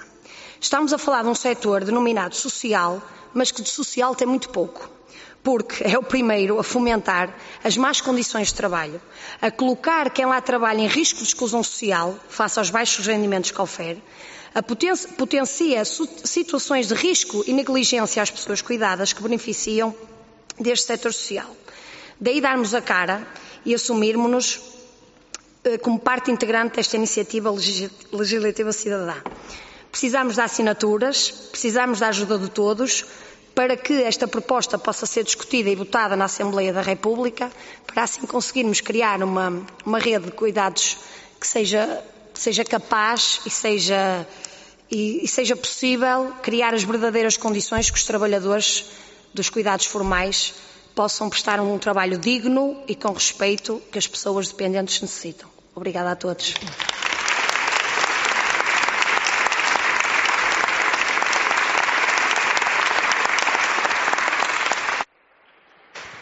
Eh, eu passava uh, a. Não? Afinal, não? Ok.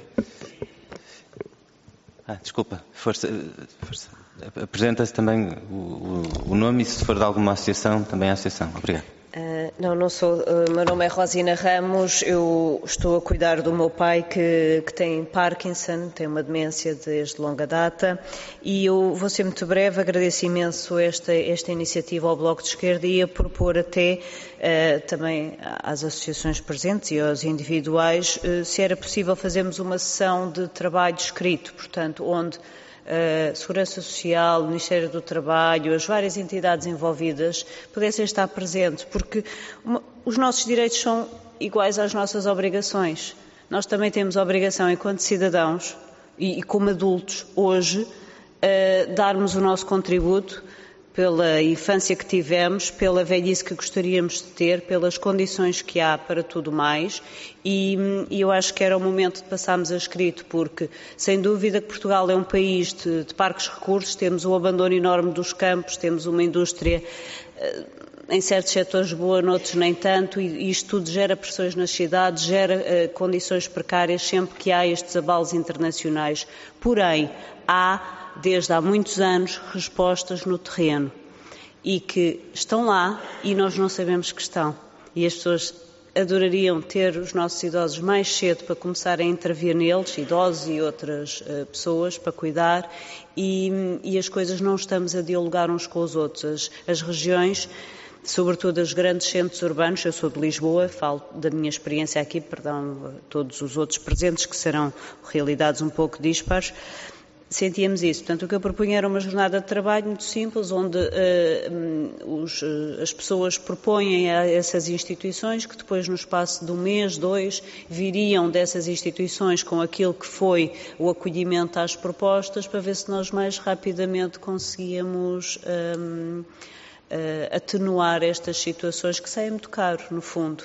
Porque isto, como está, sai caríssimo. O dinheiro já é pouco, mas se for bem aplicado, se houver uma pessoa a intervir a fisioterapia numa data de pessoas, em vez de estar cada familiar em casa com essa pessoa e, e, subcarregado porque não o está a fazer bem, não tem formação para aquilo. Para além disso, a nossa função enquanto familiares é de amar os nossos familiares, não é de cuidar deles. Cuidar é uma tarefa tecnicamente muito exigente, que deve ser devidamente reconhecida e, e, e paga. Muito obrigada.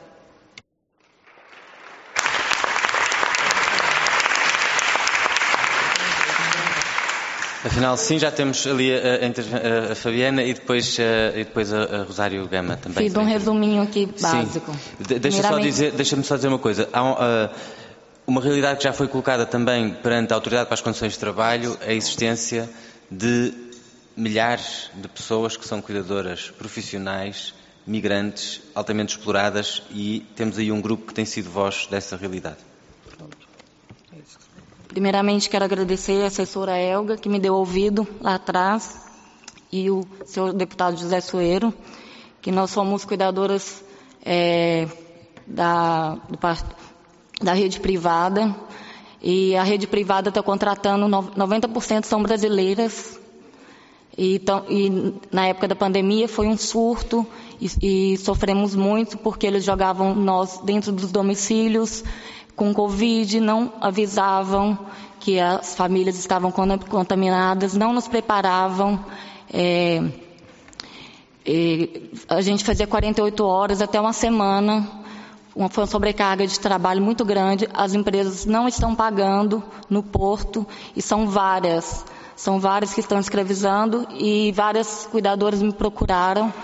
E já tem quase um ano que eu procurei o deputado para que a gente procurou a CT, a CT não nos deu ouvido. É, aí eu, eu, pesquisei no Google e vi que o Bloco de Esquerda no, no, é, nos dá apoio né, ao imigrante e ao trabalho precário, que também as empresas cada vez mais estão pagando menos, porque chegam, eles falam, falam assim, se você deixar o domicílio, sempre vai ter outra, e sempre tem mesmo. E a gente está aqui para pedir socorro pela nossa classe e, e também as empresas estão contratando muitas imigrantes brasileiras sem documentação, sem segurança social, sem, sem abertura nas finanças, isso é um absurdo. Grandes empresas, que o senhor já sabe, eu não vou citar nomes, que é, é, um caso muito sério, e não estamos conseguindo ser ouvidas. Como você sabe, a gente já fez uma reunião com a CT, e até agora não foi feita extensão, não foi feito nada, estamos esperando. E continu continuamos trabalhando e cuidando com muito amor e carinho de todos os idosos. Sou apaixonada por idosos, estou na área há sete anos é, com empresa cuidados a domicílio, estou há, três anos. E eu não sei se tem aqui alguém é, que tem empresa, mas assim, eu queria pedir socorro, porque nós estamos muito sobrecarregadas. Não só nós, tem a nossa colega que é da Venezuela também, tem ucranianas chegando também. E eu acho que também é, pedimos mais informação, que o, que o, governo informe mais essas pessoas. Nós não sabemos, eu cheguei aqui, não, nós não sabíamos de leis, não sabíamos de nada. É, como que a gente abre atividade nas finanças, as próprias empresas pegam, é, pedem a senha das finanças para eles passarem recibos. Isso é um absurdo. As, as colaboradoras não sabem como passar o recibo verde e entregam a senha das finanças. Todos os donos da, da, das empresas, a maioria das colaboradoras passam a senha das finanças para a empresa. Então eles fazem o que querem e os impostos são, somos nós que estamos pagando, sofrendo com isso. Muito obrigada.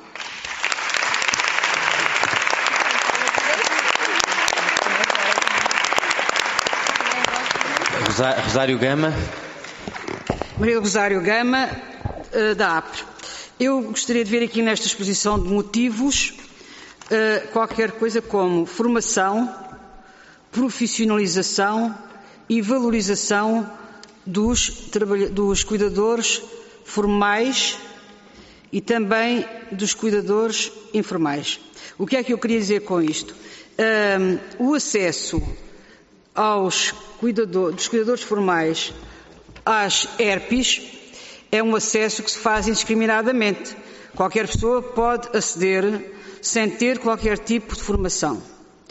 E eu penso que isto é grave porque trabalhar com pessoas idosas requer conhecimento, cuidados uh, e principalmente sensibilidade. Se, para trabalhar com crianças há uh, escolas, escolas de educadores, uh, eu penso que para trabalhar nestes, nestas instituições deveria haver formação adequada. E principalmente na sequência do que disse aquela senhora sobre, do sindicato, é, dos trabalhadores da saúde e solidariedade, sobre a valorização da, dos trabalhadores uh, de, das ERPs, uma vez que têm o, o, ordenado mínimo, salário mínimo, e são, e são uh, muitas vezes abusados, entre aspas, nas suas funções. Portanto, nesta exposição, esta, faz falta isto, faz falta aqui a formação, a profissionalização e a valorização deste trabalho. Relativamente aos cuidadores informais, parece-me que também é importante uh, o apoio técnico e o apoio psicológico para as pessoas que estão a cuidar uh, de alguém idoso ou não idoso, criança, jovem, etc. Porquê? Porque muitas vezes acontece que uma pessoa passa a cuidador de um momento para o outro. Basta acontecer, por exemplo, o um acidente e alguém ficar dependente. Uh, e, portanto, nessas circunstâncias, uh, parece-me que era importante que houvesse esse apoio a partir dos centros de saúde, de, sei lá, de instituições. Se houver a tal rede de cuidados que se fala, aí poderá ser que haja preparação para isso. Mas até lá, uh, os cuidadores informais muitas vezes estão desprotegidos na sua ação e principalmente porque vivem isolados, não é? Vivem isolados uh, e têm que fazer a sua autoaprendizagem uh, que eu penso que é insuficiente para este tipo de trabalho. Portanto, era só isto que eu queria dizer. Obrigada.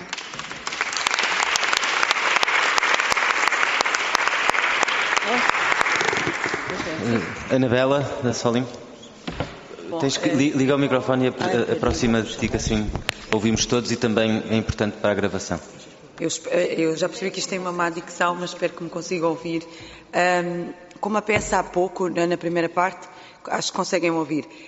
Há uma coisa que eu queria dizer, meu povo, nós temos que nos unir, porque a primeira questão tem a ver com isto. É, é uma rede, e para ser uma rede e para que politicamente nós possamos ser rede, temos que perceber que estamos mais ou menos todos dependentes uns dos outros aqui. Isto é uma das questões e acho que é, este encontro aqui tem que, pelo menos, sairmos daqui com esta ideia. Estamos aqui no mesmo barco. Uns de uma maneira, outros de outros, mas estamos aqui desde o barco. Como dizia das amas, ela está no início e os outros no, na curva quase do fim, que não é do fim, de certeza. Uh, mas acho que é importante percebermos isto. E esta viragem política é isto. A rede de cuidados tem que ser pensada do princípio ao fim. Quando eu penso Noutros transportes, eu estou a pensar de uma forma cuidada. Esta responsabilidade que eu acho que o Estado deve ter, e é porque esta, estas duas petições, estávamos aqui a ver, esta iniciativa legislativa, ela dizia, tem que estar a formação, qual delas? A verdade é que, tanto numa como outra, devem estar, não é? E era neste sentido que, que queria deixar só esta nota, sobretudo porque vimos a falar da questão das empresas que vão abrindo, infelizmente, elas já fazem isso há muitos anos, não é de hoje, não é de há 5 ou 7 anos quando vieste para cá, elas fazem mais de 20 ou 30 anos desta forma. Hoje em dia há muitas empresas realmente, seja de ajudantes familiares, cuidadoras, seja de serviço doméstico, há imensas agências que chamam-se agências ou empresas, mas a verdade, o princípio está lá. Enquanto não for uma rede, enquanto não, não atuarmos de forma a que o Estado realmente pense em termos de salário para todas e para todos desta forma, é muito difícil. E para mim o que eu saio de hoje disto é, realmente estamos todos no mesmo barco, não é? E se formos firmes, os 20 mil ou os 40 mil são muito fáceis de aceder. Temos é que ter esta, esta ideia e esta iniciativa. Também é, era isto que eu queria deixar. Estamos todos no mesmo barco, meu povo.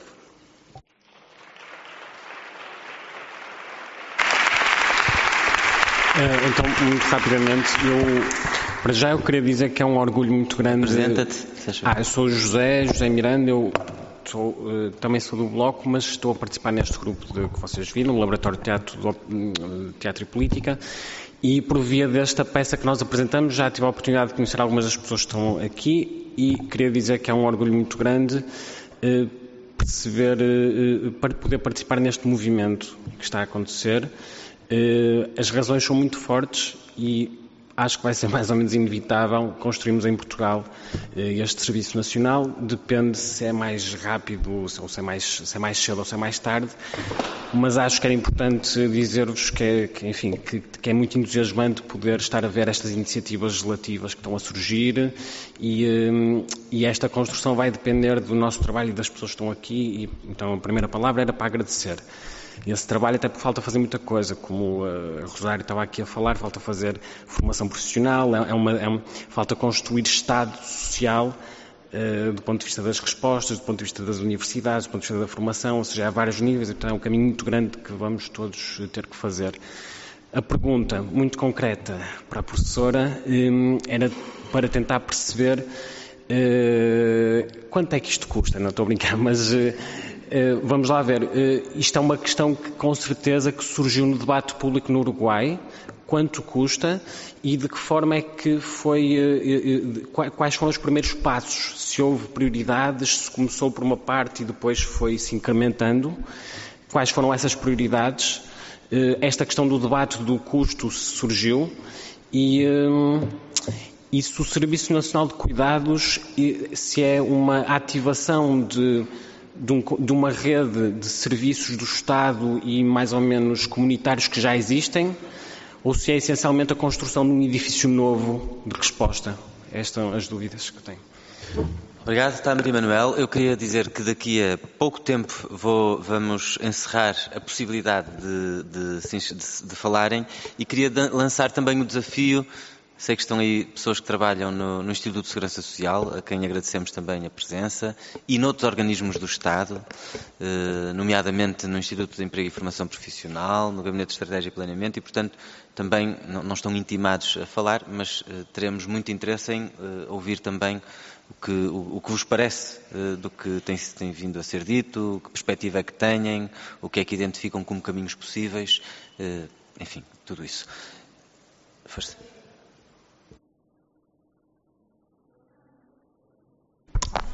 Ok, meu nome é Maria Manuel, um, sou também do, do, Bloco de Esquerda e tenho participado em algumas das discussões relativamente à questão dos cuidados Interessa-me eh, nesta discussão não só as questões que temos vindo a falar aqui, da segurança social, da saúde, eh, mas também algo que já foi tocado em algumas das intervenções, que tem a ver com o espaço público, com a habitação e com a forma como essa adaptação do, do espaço em que vivemos pode transformar largamente as nossas vidas e prevenir vários dos problemas, não deixando de haver necessidade de cuidados, como é óbvio, e nós somos uma comunidade interdependente e ainda bem, eh, mas pode facilitar bastante a nossa vida.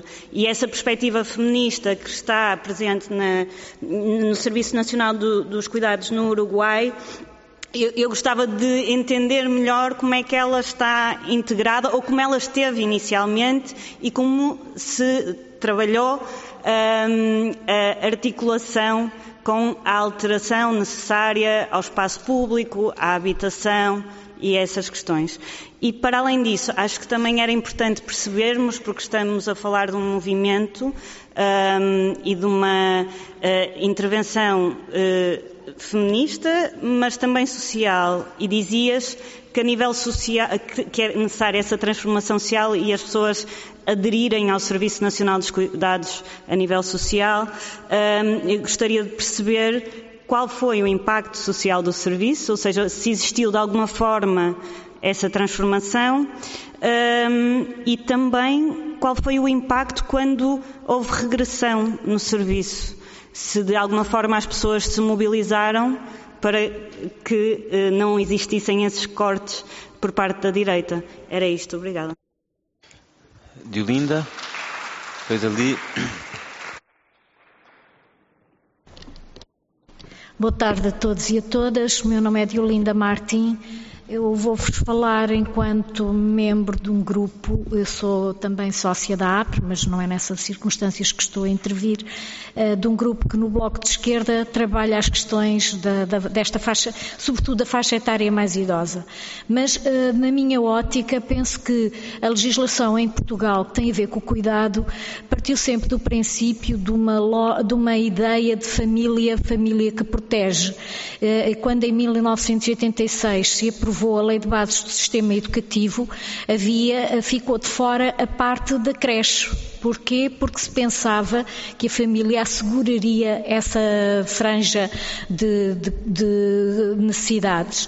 Uh, só que, entretanto, com a evolução de, do mercado de trabalho, e eu acho que mais uh, eh, menos eh, revolução do que evolução, mas pronto, isto também não vem aqui ao caso, a, a estrutura familiar começou a ficar muito sobrecarregada pelos horários de trabalho pela, e, e, esta possibilidade, os avós começaram-se a aposentar também muito mais tarde e, portanto, tudo isto criou danos que hoje estamos aqui a confrontar-nos já para não falarmos das famílias que têm crianças ao longo da vida, que se fazem adultos e que são multideficientes e, portanto, também elas necessitadas de cuidados. E eu acompanho família, um casal que tem um filho nestas circunstâncias e vejo até as dificuldades, por exemplo, em acederem a horários de trabalho que lhes permitam dar apoio àquele eh, que já é um homem, tem 32 anos, mas uh, todo o sacrifício que foi feito pelo casal para conseguirem dar uma estrutura familiar compatível a, a esse crescimento. Eu parece-me que há várias experiências a decorrerem no país, eu tive uma experiência autárquica recente e que, que tinham uh, bastante interesse neste levantamento que estamos aqui a fazer hoje, serem capitalizadas, porque uh, se há experiências boas a decorrerem, se calhar percebermos até que ponto é que elas podem ser alargadas e serem exploradas, portanto, capitalizadas por outros sítios. aqui a Manuela Rolo falou daquela perspectiva da habitação. As cidades têm que ser pensadas numa outra lógica. A lógica das cidades não pode ser da utilização dos carros. As cidades têm que ser pensadas para a vivência das pessoas.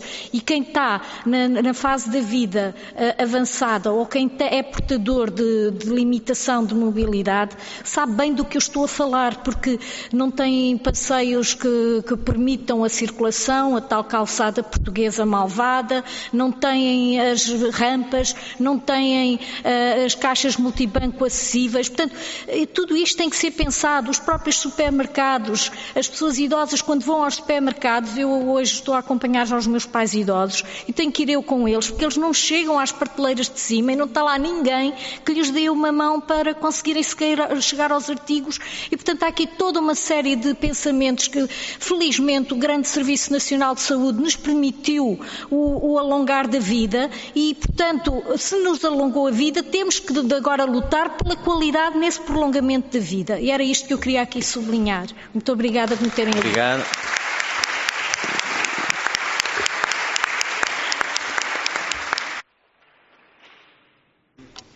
Olá, boa tarde. Peço desculpa, só queria fazer uma pequena intervenção muito rápida. O meu nome é Sónia Valentim, uh, venho da Câmara de Louros. Uh, nós, uh, portanto, temos aqui um, um projeto muito no âmbito do acompanhamento psicológico e esclarecimento social e eu apenas queria dar aqui nota que acho que devemos também olhar para a questão da saúde mental dos cuidadores. Há muita necessidade de haver aqui um acompanhamento individualizado. Temos aqui a questão do, no Estatuto do Apoio Psicossocial, dos grupos de ajuda mútua, mas não só isto, as questões de sobrecarga são bastante elevadas. Uh, nós acabamos por ter uma lista grande de espera, as pessoas necessitam deste tipo de acompanhamento mais individualizado para evitar aqui as situações de sobrecarga que, que obviamente são inerentes às questões do cuidado todo ele. Um, era apenas esta pequena nota que queria deixar. Obrigada. Muito obrigado. Tiago, Tiago Giló. Bem, boa tarde, meu nome é Tiago Giló. Um, além de assinalar o enorme sinal de esperança que significa termos hoje duas iniciativas legislativas de cidadãos, uh, cidadãs em torno deste tema e que, portanto, significa que, apesar de ele ter estado um pouco escondido e um pouco invisibilizado na agenda pública, ele hoje tem a, a perspectiva de poder iniciar uma disputa, um conflito na sociedade com vista a alterar a situação altamente necessitária que temos hoje e, portanto, é sinal de esperança, de convicção e de entusiasmo e que isso possa produzir efeitos e alterações na nossa, na nossa experiência coletiva. Só uma pequena questão para, para a professora Valentina, que tem a ver com o facto de nós estarmos hoje no Uruguai, pelo que se percebe, num momento de retrocesso eh, da própria política pública e daquilo que é a perspectiva do governo face àquilo que foi o passo tão importante da implementação do SNIC. E, portanto, nesse sentido, era saber se o facto de. Uh, se, se o que sente é que o facto de ter havido esta experiência criou uma semente na sociedade uruguaia, criou uma, uma exigência, uma demanda na sociedade uruguaia que possa, para já, ter tornado este, este tema um tema forte e uma reivindicação social e possa dar força para que um novo ciclo à esquerda possa retomar a prioridade a esta política pública.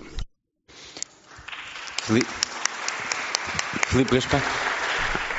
Ah, boa tarde, o meu nome é Felipe Gaspar, uh, sou do Porto e estou aqui em representação da Gentopia, que é uma associação para a diversidade uh, e para a igualdade de género.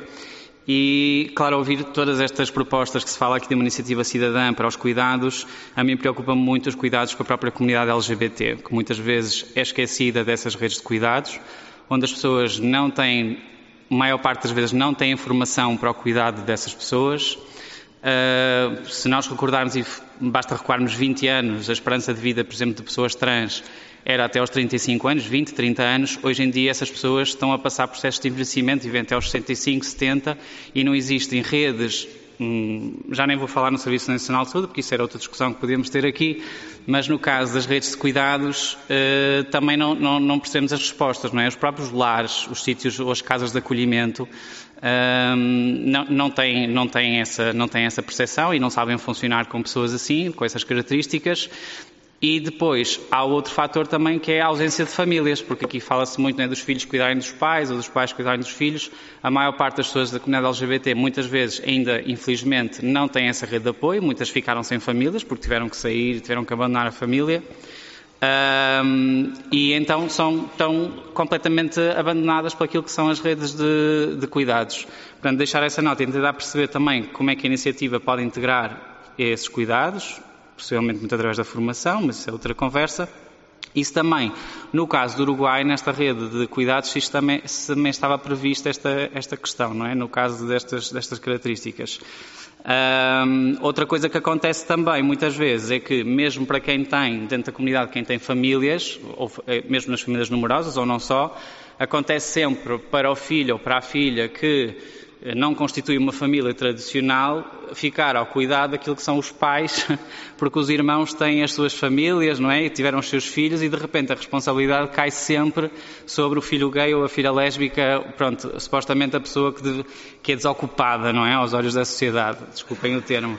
Portanto, era deixar esta nota também porque é uma, uma preocupação pertinente para nós. Obrigado. Obrigado. Passa ali ao fundo, obrigado. Então, sou eu que agradeço. O meu nome é Susana Viana. Eu trabalho na Segurança Social, no Instituto da Segurança Social, tão já falado hoje. Um, queria começar exatamente por agradecer. Eu não vos, não vos vou roubar muito tempo e não queria desviar o objetivo desta ação para, para outros fins. Mas, na verdade, Queria-vos agradecer, enquanto cidadã, enquanto profissional da Segurança Social e enquanto assistente social, profissão que tenho. E porquê? Porque aquilo que se fez hoje aqui foi um exercício de grande participação. E é este o caminho que precisamos todos de ter, todos. Uh, o Instituto da Segurança Social, exatamente porque é um instituto público, não define a medida de política que é o cuidador social. Tem esta missão de implementar e de implementar da melhor maneira possível. E por isso pedimos para estar presentes hoje aqui, exatamente porque queríamos ouvir de viva voz quais eram os constrangimentos que eram sentidos no terreno, o que é que funcionaria, que hipóteses encontramos juntos de coisas que ainda não estão implementadas, mas que podem vir a ser implementadas.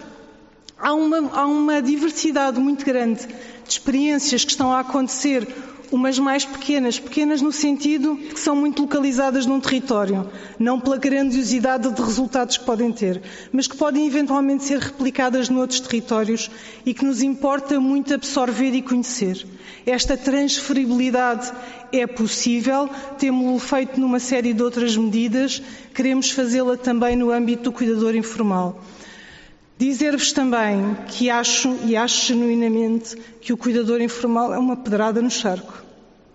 É uma medida de política social que não tem paralelo no nosso país.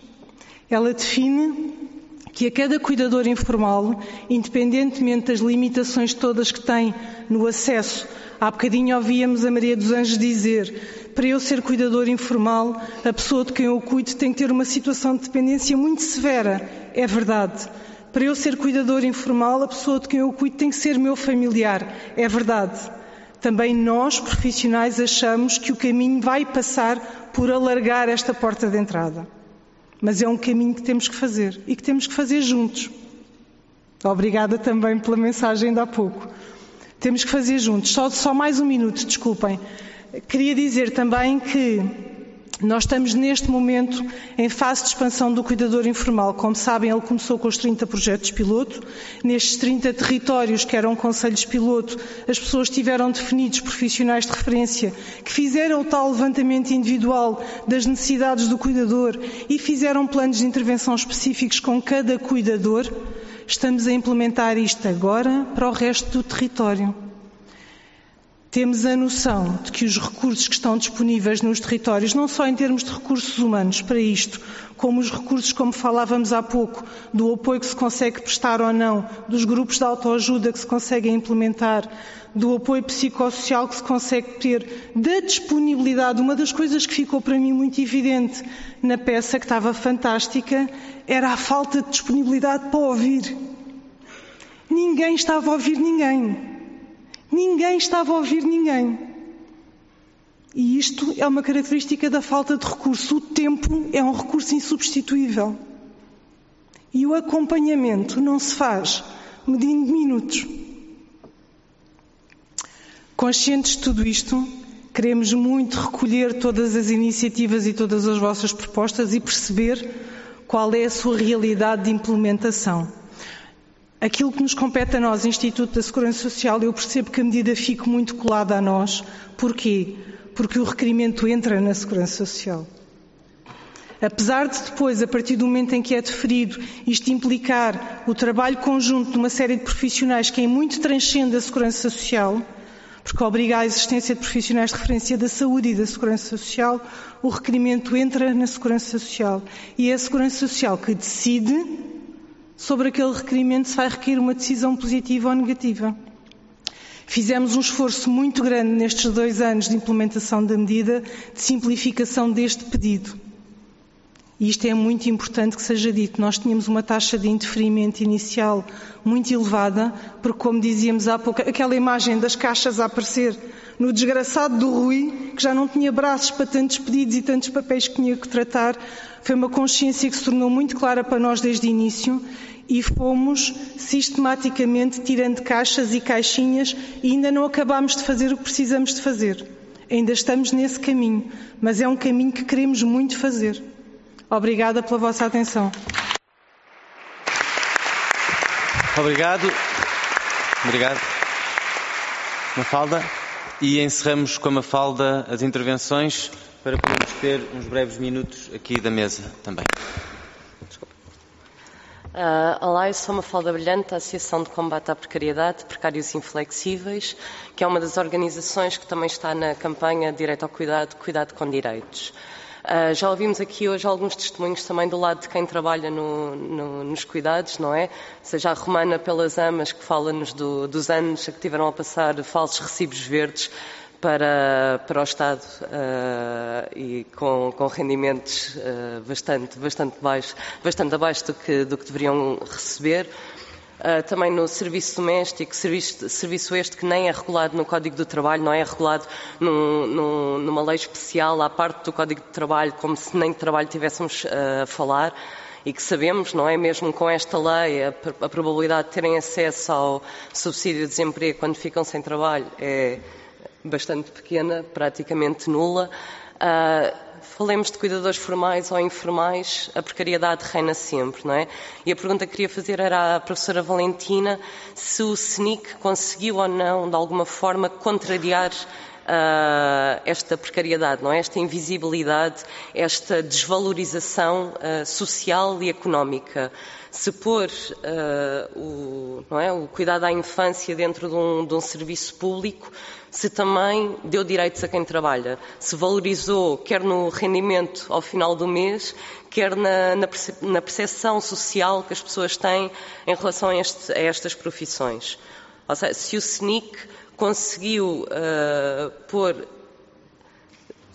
pôr visível não é, a carga de trabalho que está, que está ligada às profissões dos cuidados, seja de creches, de ajudantes familiares, do que quer que seja. Se conseguiu valorizar estas profissões. E depois também relembrar que Portugal falhou na, uh, o prazo para a transposição da, da, diretiva europeia, não é, em que uma das coisas que, que, estava contemplada era a licença para cuidar, não é a licença de cuidador, que também está na nossa, na, na nossa ILC. Nós propomos 30 dias para a licença de, para cuidar, a diretiva a diretiva europeia fala de cinco dias, mas Portugal falhou, não é? Esta, esta, o prazo para esta transposição. Se calhar era possível fazer alguma coisa na Assembleia da República a falar disto e pôr, como quem diz, o pé na porta, não é para entrar depois com, também com, com todo o resto do, do assunto. Mas era, era importante ao menos conseguirmos essa licença já. Obrigado. Obrigado. Eh, eu vou passar. Vou passar a palavra à professora Valentina. Só uma nota informativa. Neste momento está a ser discutida uh, uh, precisamente a agenda do trabalho digno e várias propostas que incluem essa questão da licença. Uh, vou passar à professora Valentina e vou ter que cuidar de dar uma chave à Laidinha.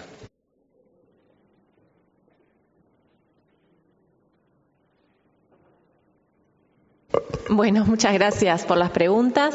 Voy a, a intentar responder, pero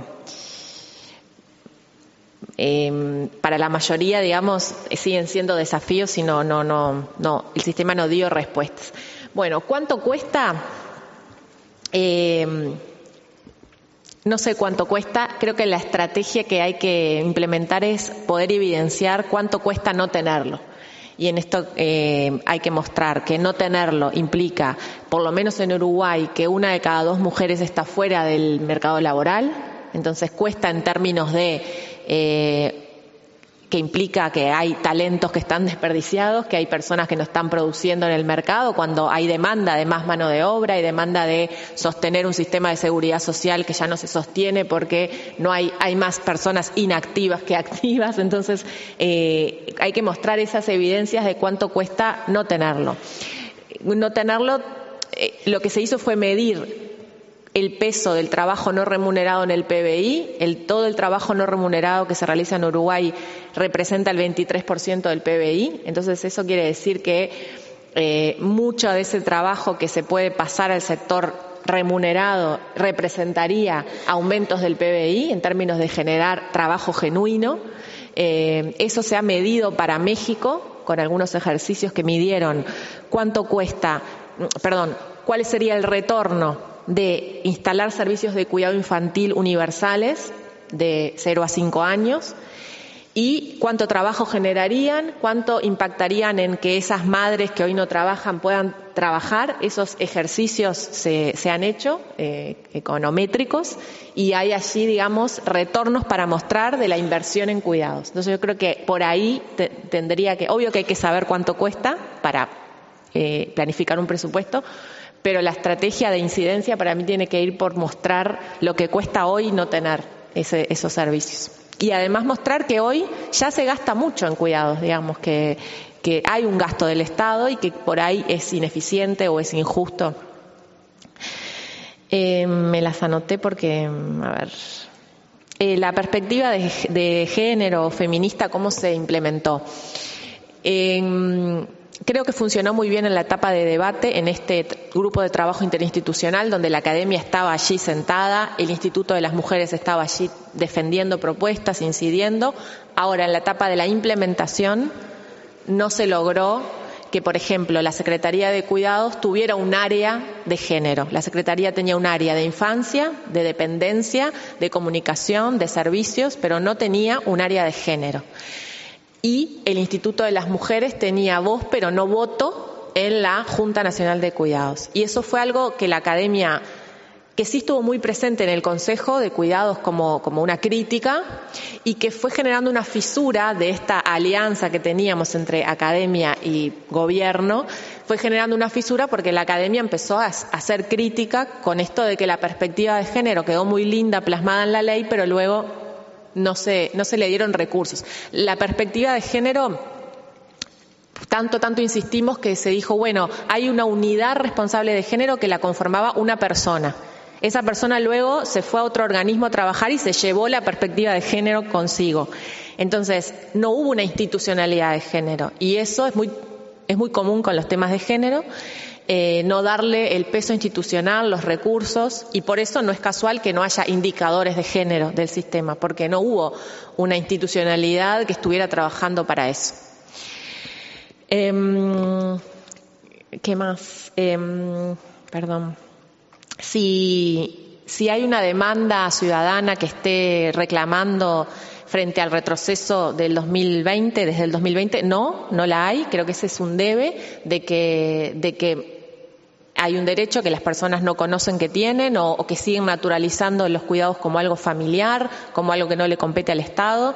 Entonces, lamentablemente, quienes nos quejamos constantemente somos eh, los grupos impulsores de esto, pero no es una demanda ciudadana que se esté reclamando hoy a la coalición de gobierno.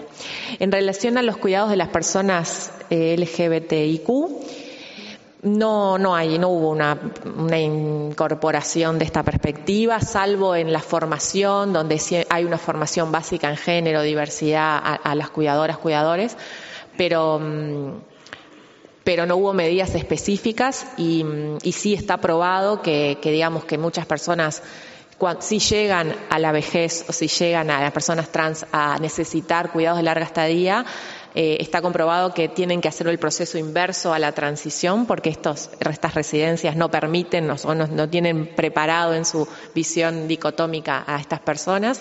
Entonces hay salas para mujeres, salas para varones y eso eh, sí, es, es todo un desafío y no, no, no se pensó en eso. También en lo que hace a los derechos legales de quiénes son los que pueden eh, tomar una licencia por cuidados, cuando en general los que cuidan son los amigos, son las redes de amistad, como vos decías, las familias elegidas.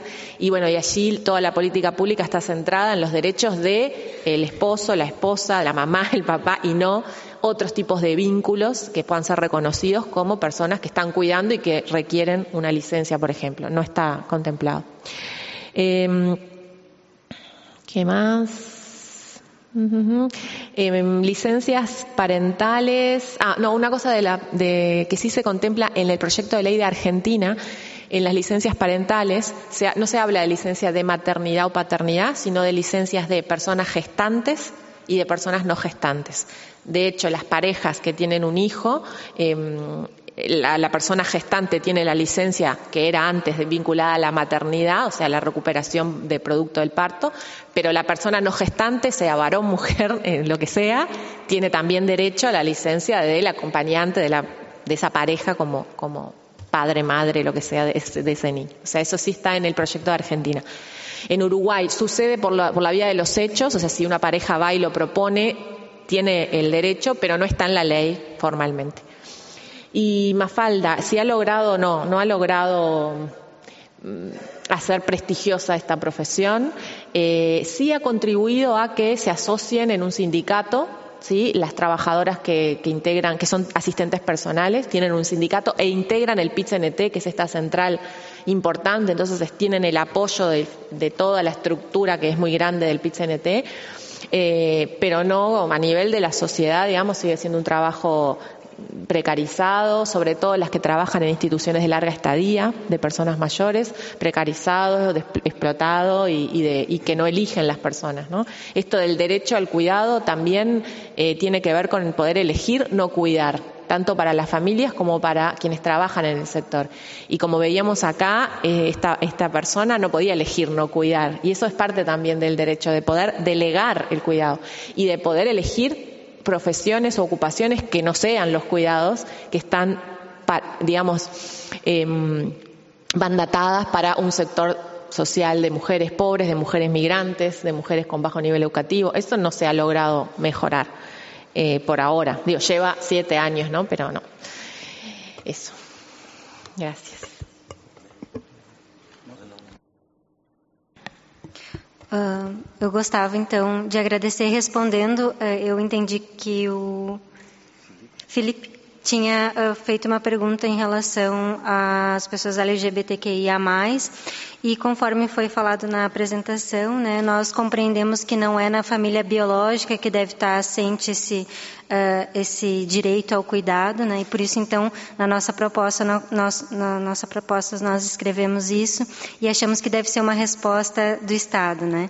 Então uh, também ficaríamos muito contentes em perceber uh, como a, o, a, o movimento ou a associação, desculpa, não não consegui anotar o nome, mas compreende isso e podermos fazer fazer trocas uh, em relação a, a, a, essa demanda da população LGBTQIA+, né? mas é uma preocupação que está na nossa uh, iniciativa legislativa cidadã. E gostava de agradecer as trocas que nós tivemos aqui hoje e, e para citar de novo a Anabela, né, dizer que é importante nós, é, é importante, acho que hoje ficou muito claro que a questão da crise dos cuidados e dos cuidados é, só se dará com uma resposta coletiva, por meio da coletividade e por meio da união de todos nós para reivindicar esse direito que é de, de todas as pessoas, independente de, da nacionalidade, enfim, até porque a questão da, dos migrantes é uma, um ponto importante no setor dos cuidados. E também lembrar que quem quiser assinar, temos ali as folhas de assinatura da nossa iniciativa legislativa cidadã e também da, dos cuidadores informais, mas também, se quiserem acessar ao nosso site, que é direitoacuidado.org, uh, também podem ter lá acesso aos nossos documentos e panfletos, enfim, e entrar em contato conosco também para eventuais dúvidas. Obrigada. E mesmo para terminar, José Guzmão. Então, muito, muito rapidamente, o, eu, eu, penso que na, nesta discussão uh, uh, confirmamos várias ideias importantes acerca da proposta do, do, Serviço Público de Cuidados. Uma é a ideia, o, o potencial que esta proposta tem para ser um instrumento para a refundação de todo o Estado Social e penso que o que foi dito em torno da ideia de que uma política de cuidados deve mobilizar muitas das instituições e das políticas já existentes, dando-lhes mais força, dando-lhes mais alcance e dando-lhes mais coordenação, é uma ideia que todos podemos eh, levar para casa. Eh, a segunda ideia, que é uma ideia que é subjacente a esta proposta, eh, que é a ideia do potencial transformador do Serviço Público de Cuidados, e isso é muito importante num tempo em que todos, todos nos apercebemos que movimentos e conquistas que nós julgávamos que eram, eh, que eram irreversíveis, que eram, digamos assim, assuntos arrumados eh, que punhamos aqui e passávamos aos seguintes, estão muito longe disso ehm, e, um deles tem a ver com as conquistas do movimento feminista, do movimento LGBT eh, e, que, e da, do, da ideia das diferentes uh, opções de vida, das diferentes famílias e, como dizia a Diolinda há pouco, esta questão dos cuidados é uma questão que está muito no centro de todos estes problemas. E uma terceira questão tem a ver com a forma como esta proposta mobiliza as melhores prioridades para o mundo do trabalho. Não apenas aquelas que temos em genérico do combate à precariedade, do combate por salários, do combate por horários, mas também o combate pelo reconhecimento do, do, do trabalho invisível, que é muito daquilo de que estamos a falar aqui hoje, e muitas e, em muitos casos, trabalho invisível feito por pessoas elas próprias invisíveis. Uh, e, portanto, nós temos aqui uma confluência de muitos assuntos muito centrais para, para todos nós, um, que, que, continuamos a explorar num formato que é um formato que a mim pessoalmente até me agrada bastante. Uh, há bocado diz, dizia ali uma, uma das participantes nesta audição que na peça, uma das coisas que lhe tinha chamado a atenção na peça é que ninguém ouvia ninguém. E, e Bom, e os partidos políticos também têm que ouvir, uh, e é por isso que este formato da audição é tão rico, mesmo quando fazemos audições sobre temas que andamos a trabalhar há algum tempo, uh, há sempre mais qualquer coisa para aprender, e portanto obrigado a todos, em nome do, do Grupo Parlamentar Europeu, do Nacional, e obrigado também a todos os nossos convidados e a todos os participantes. Obrigado, boa tarde.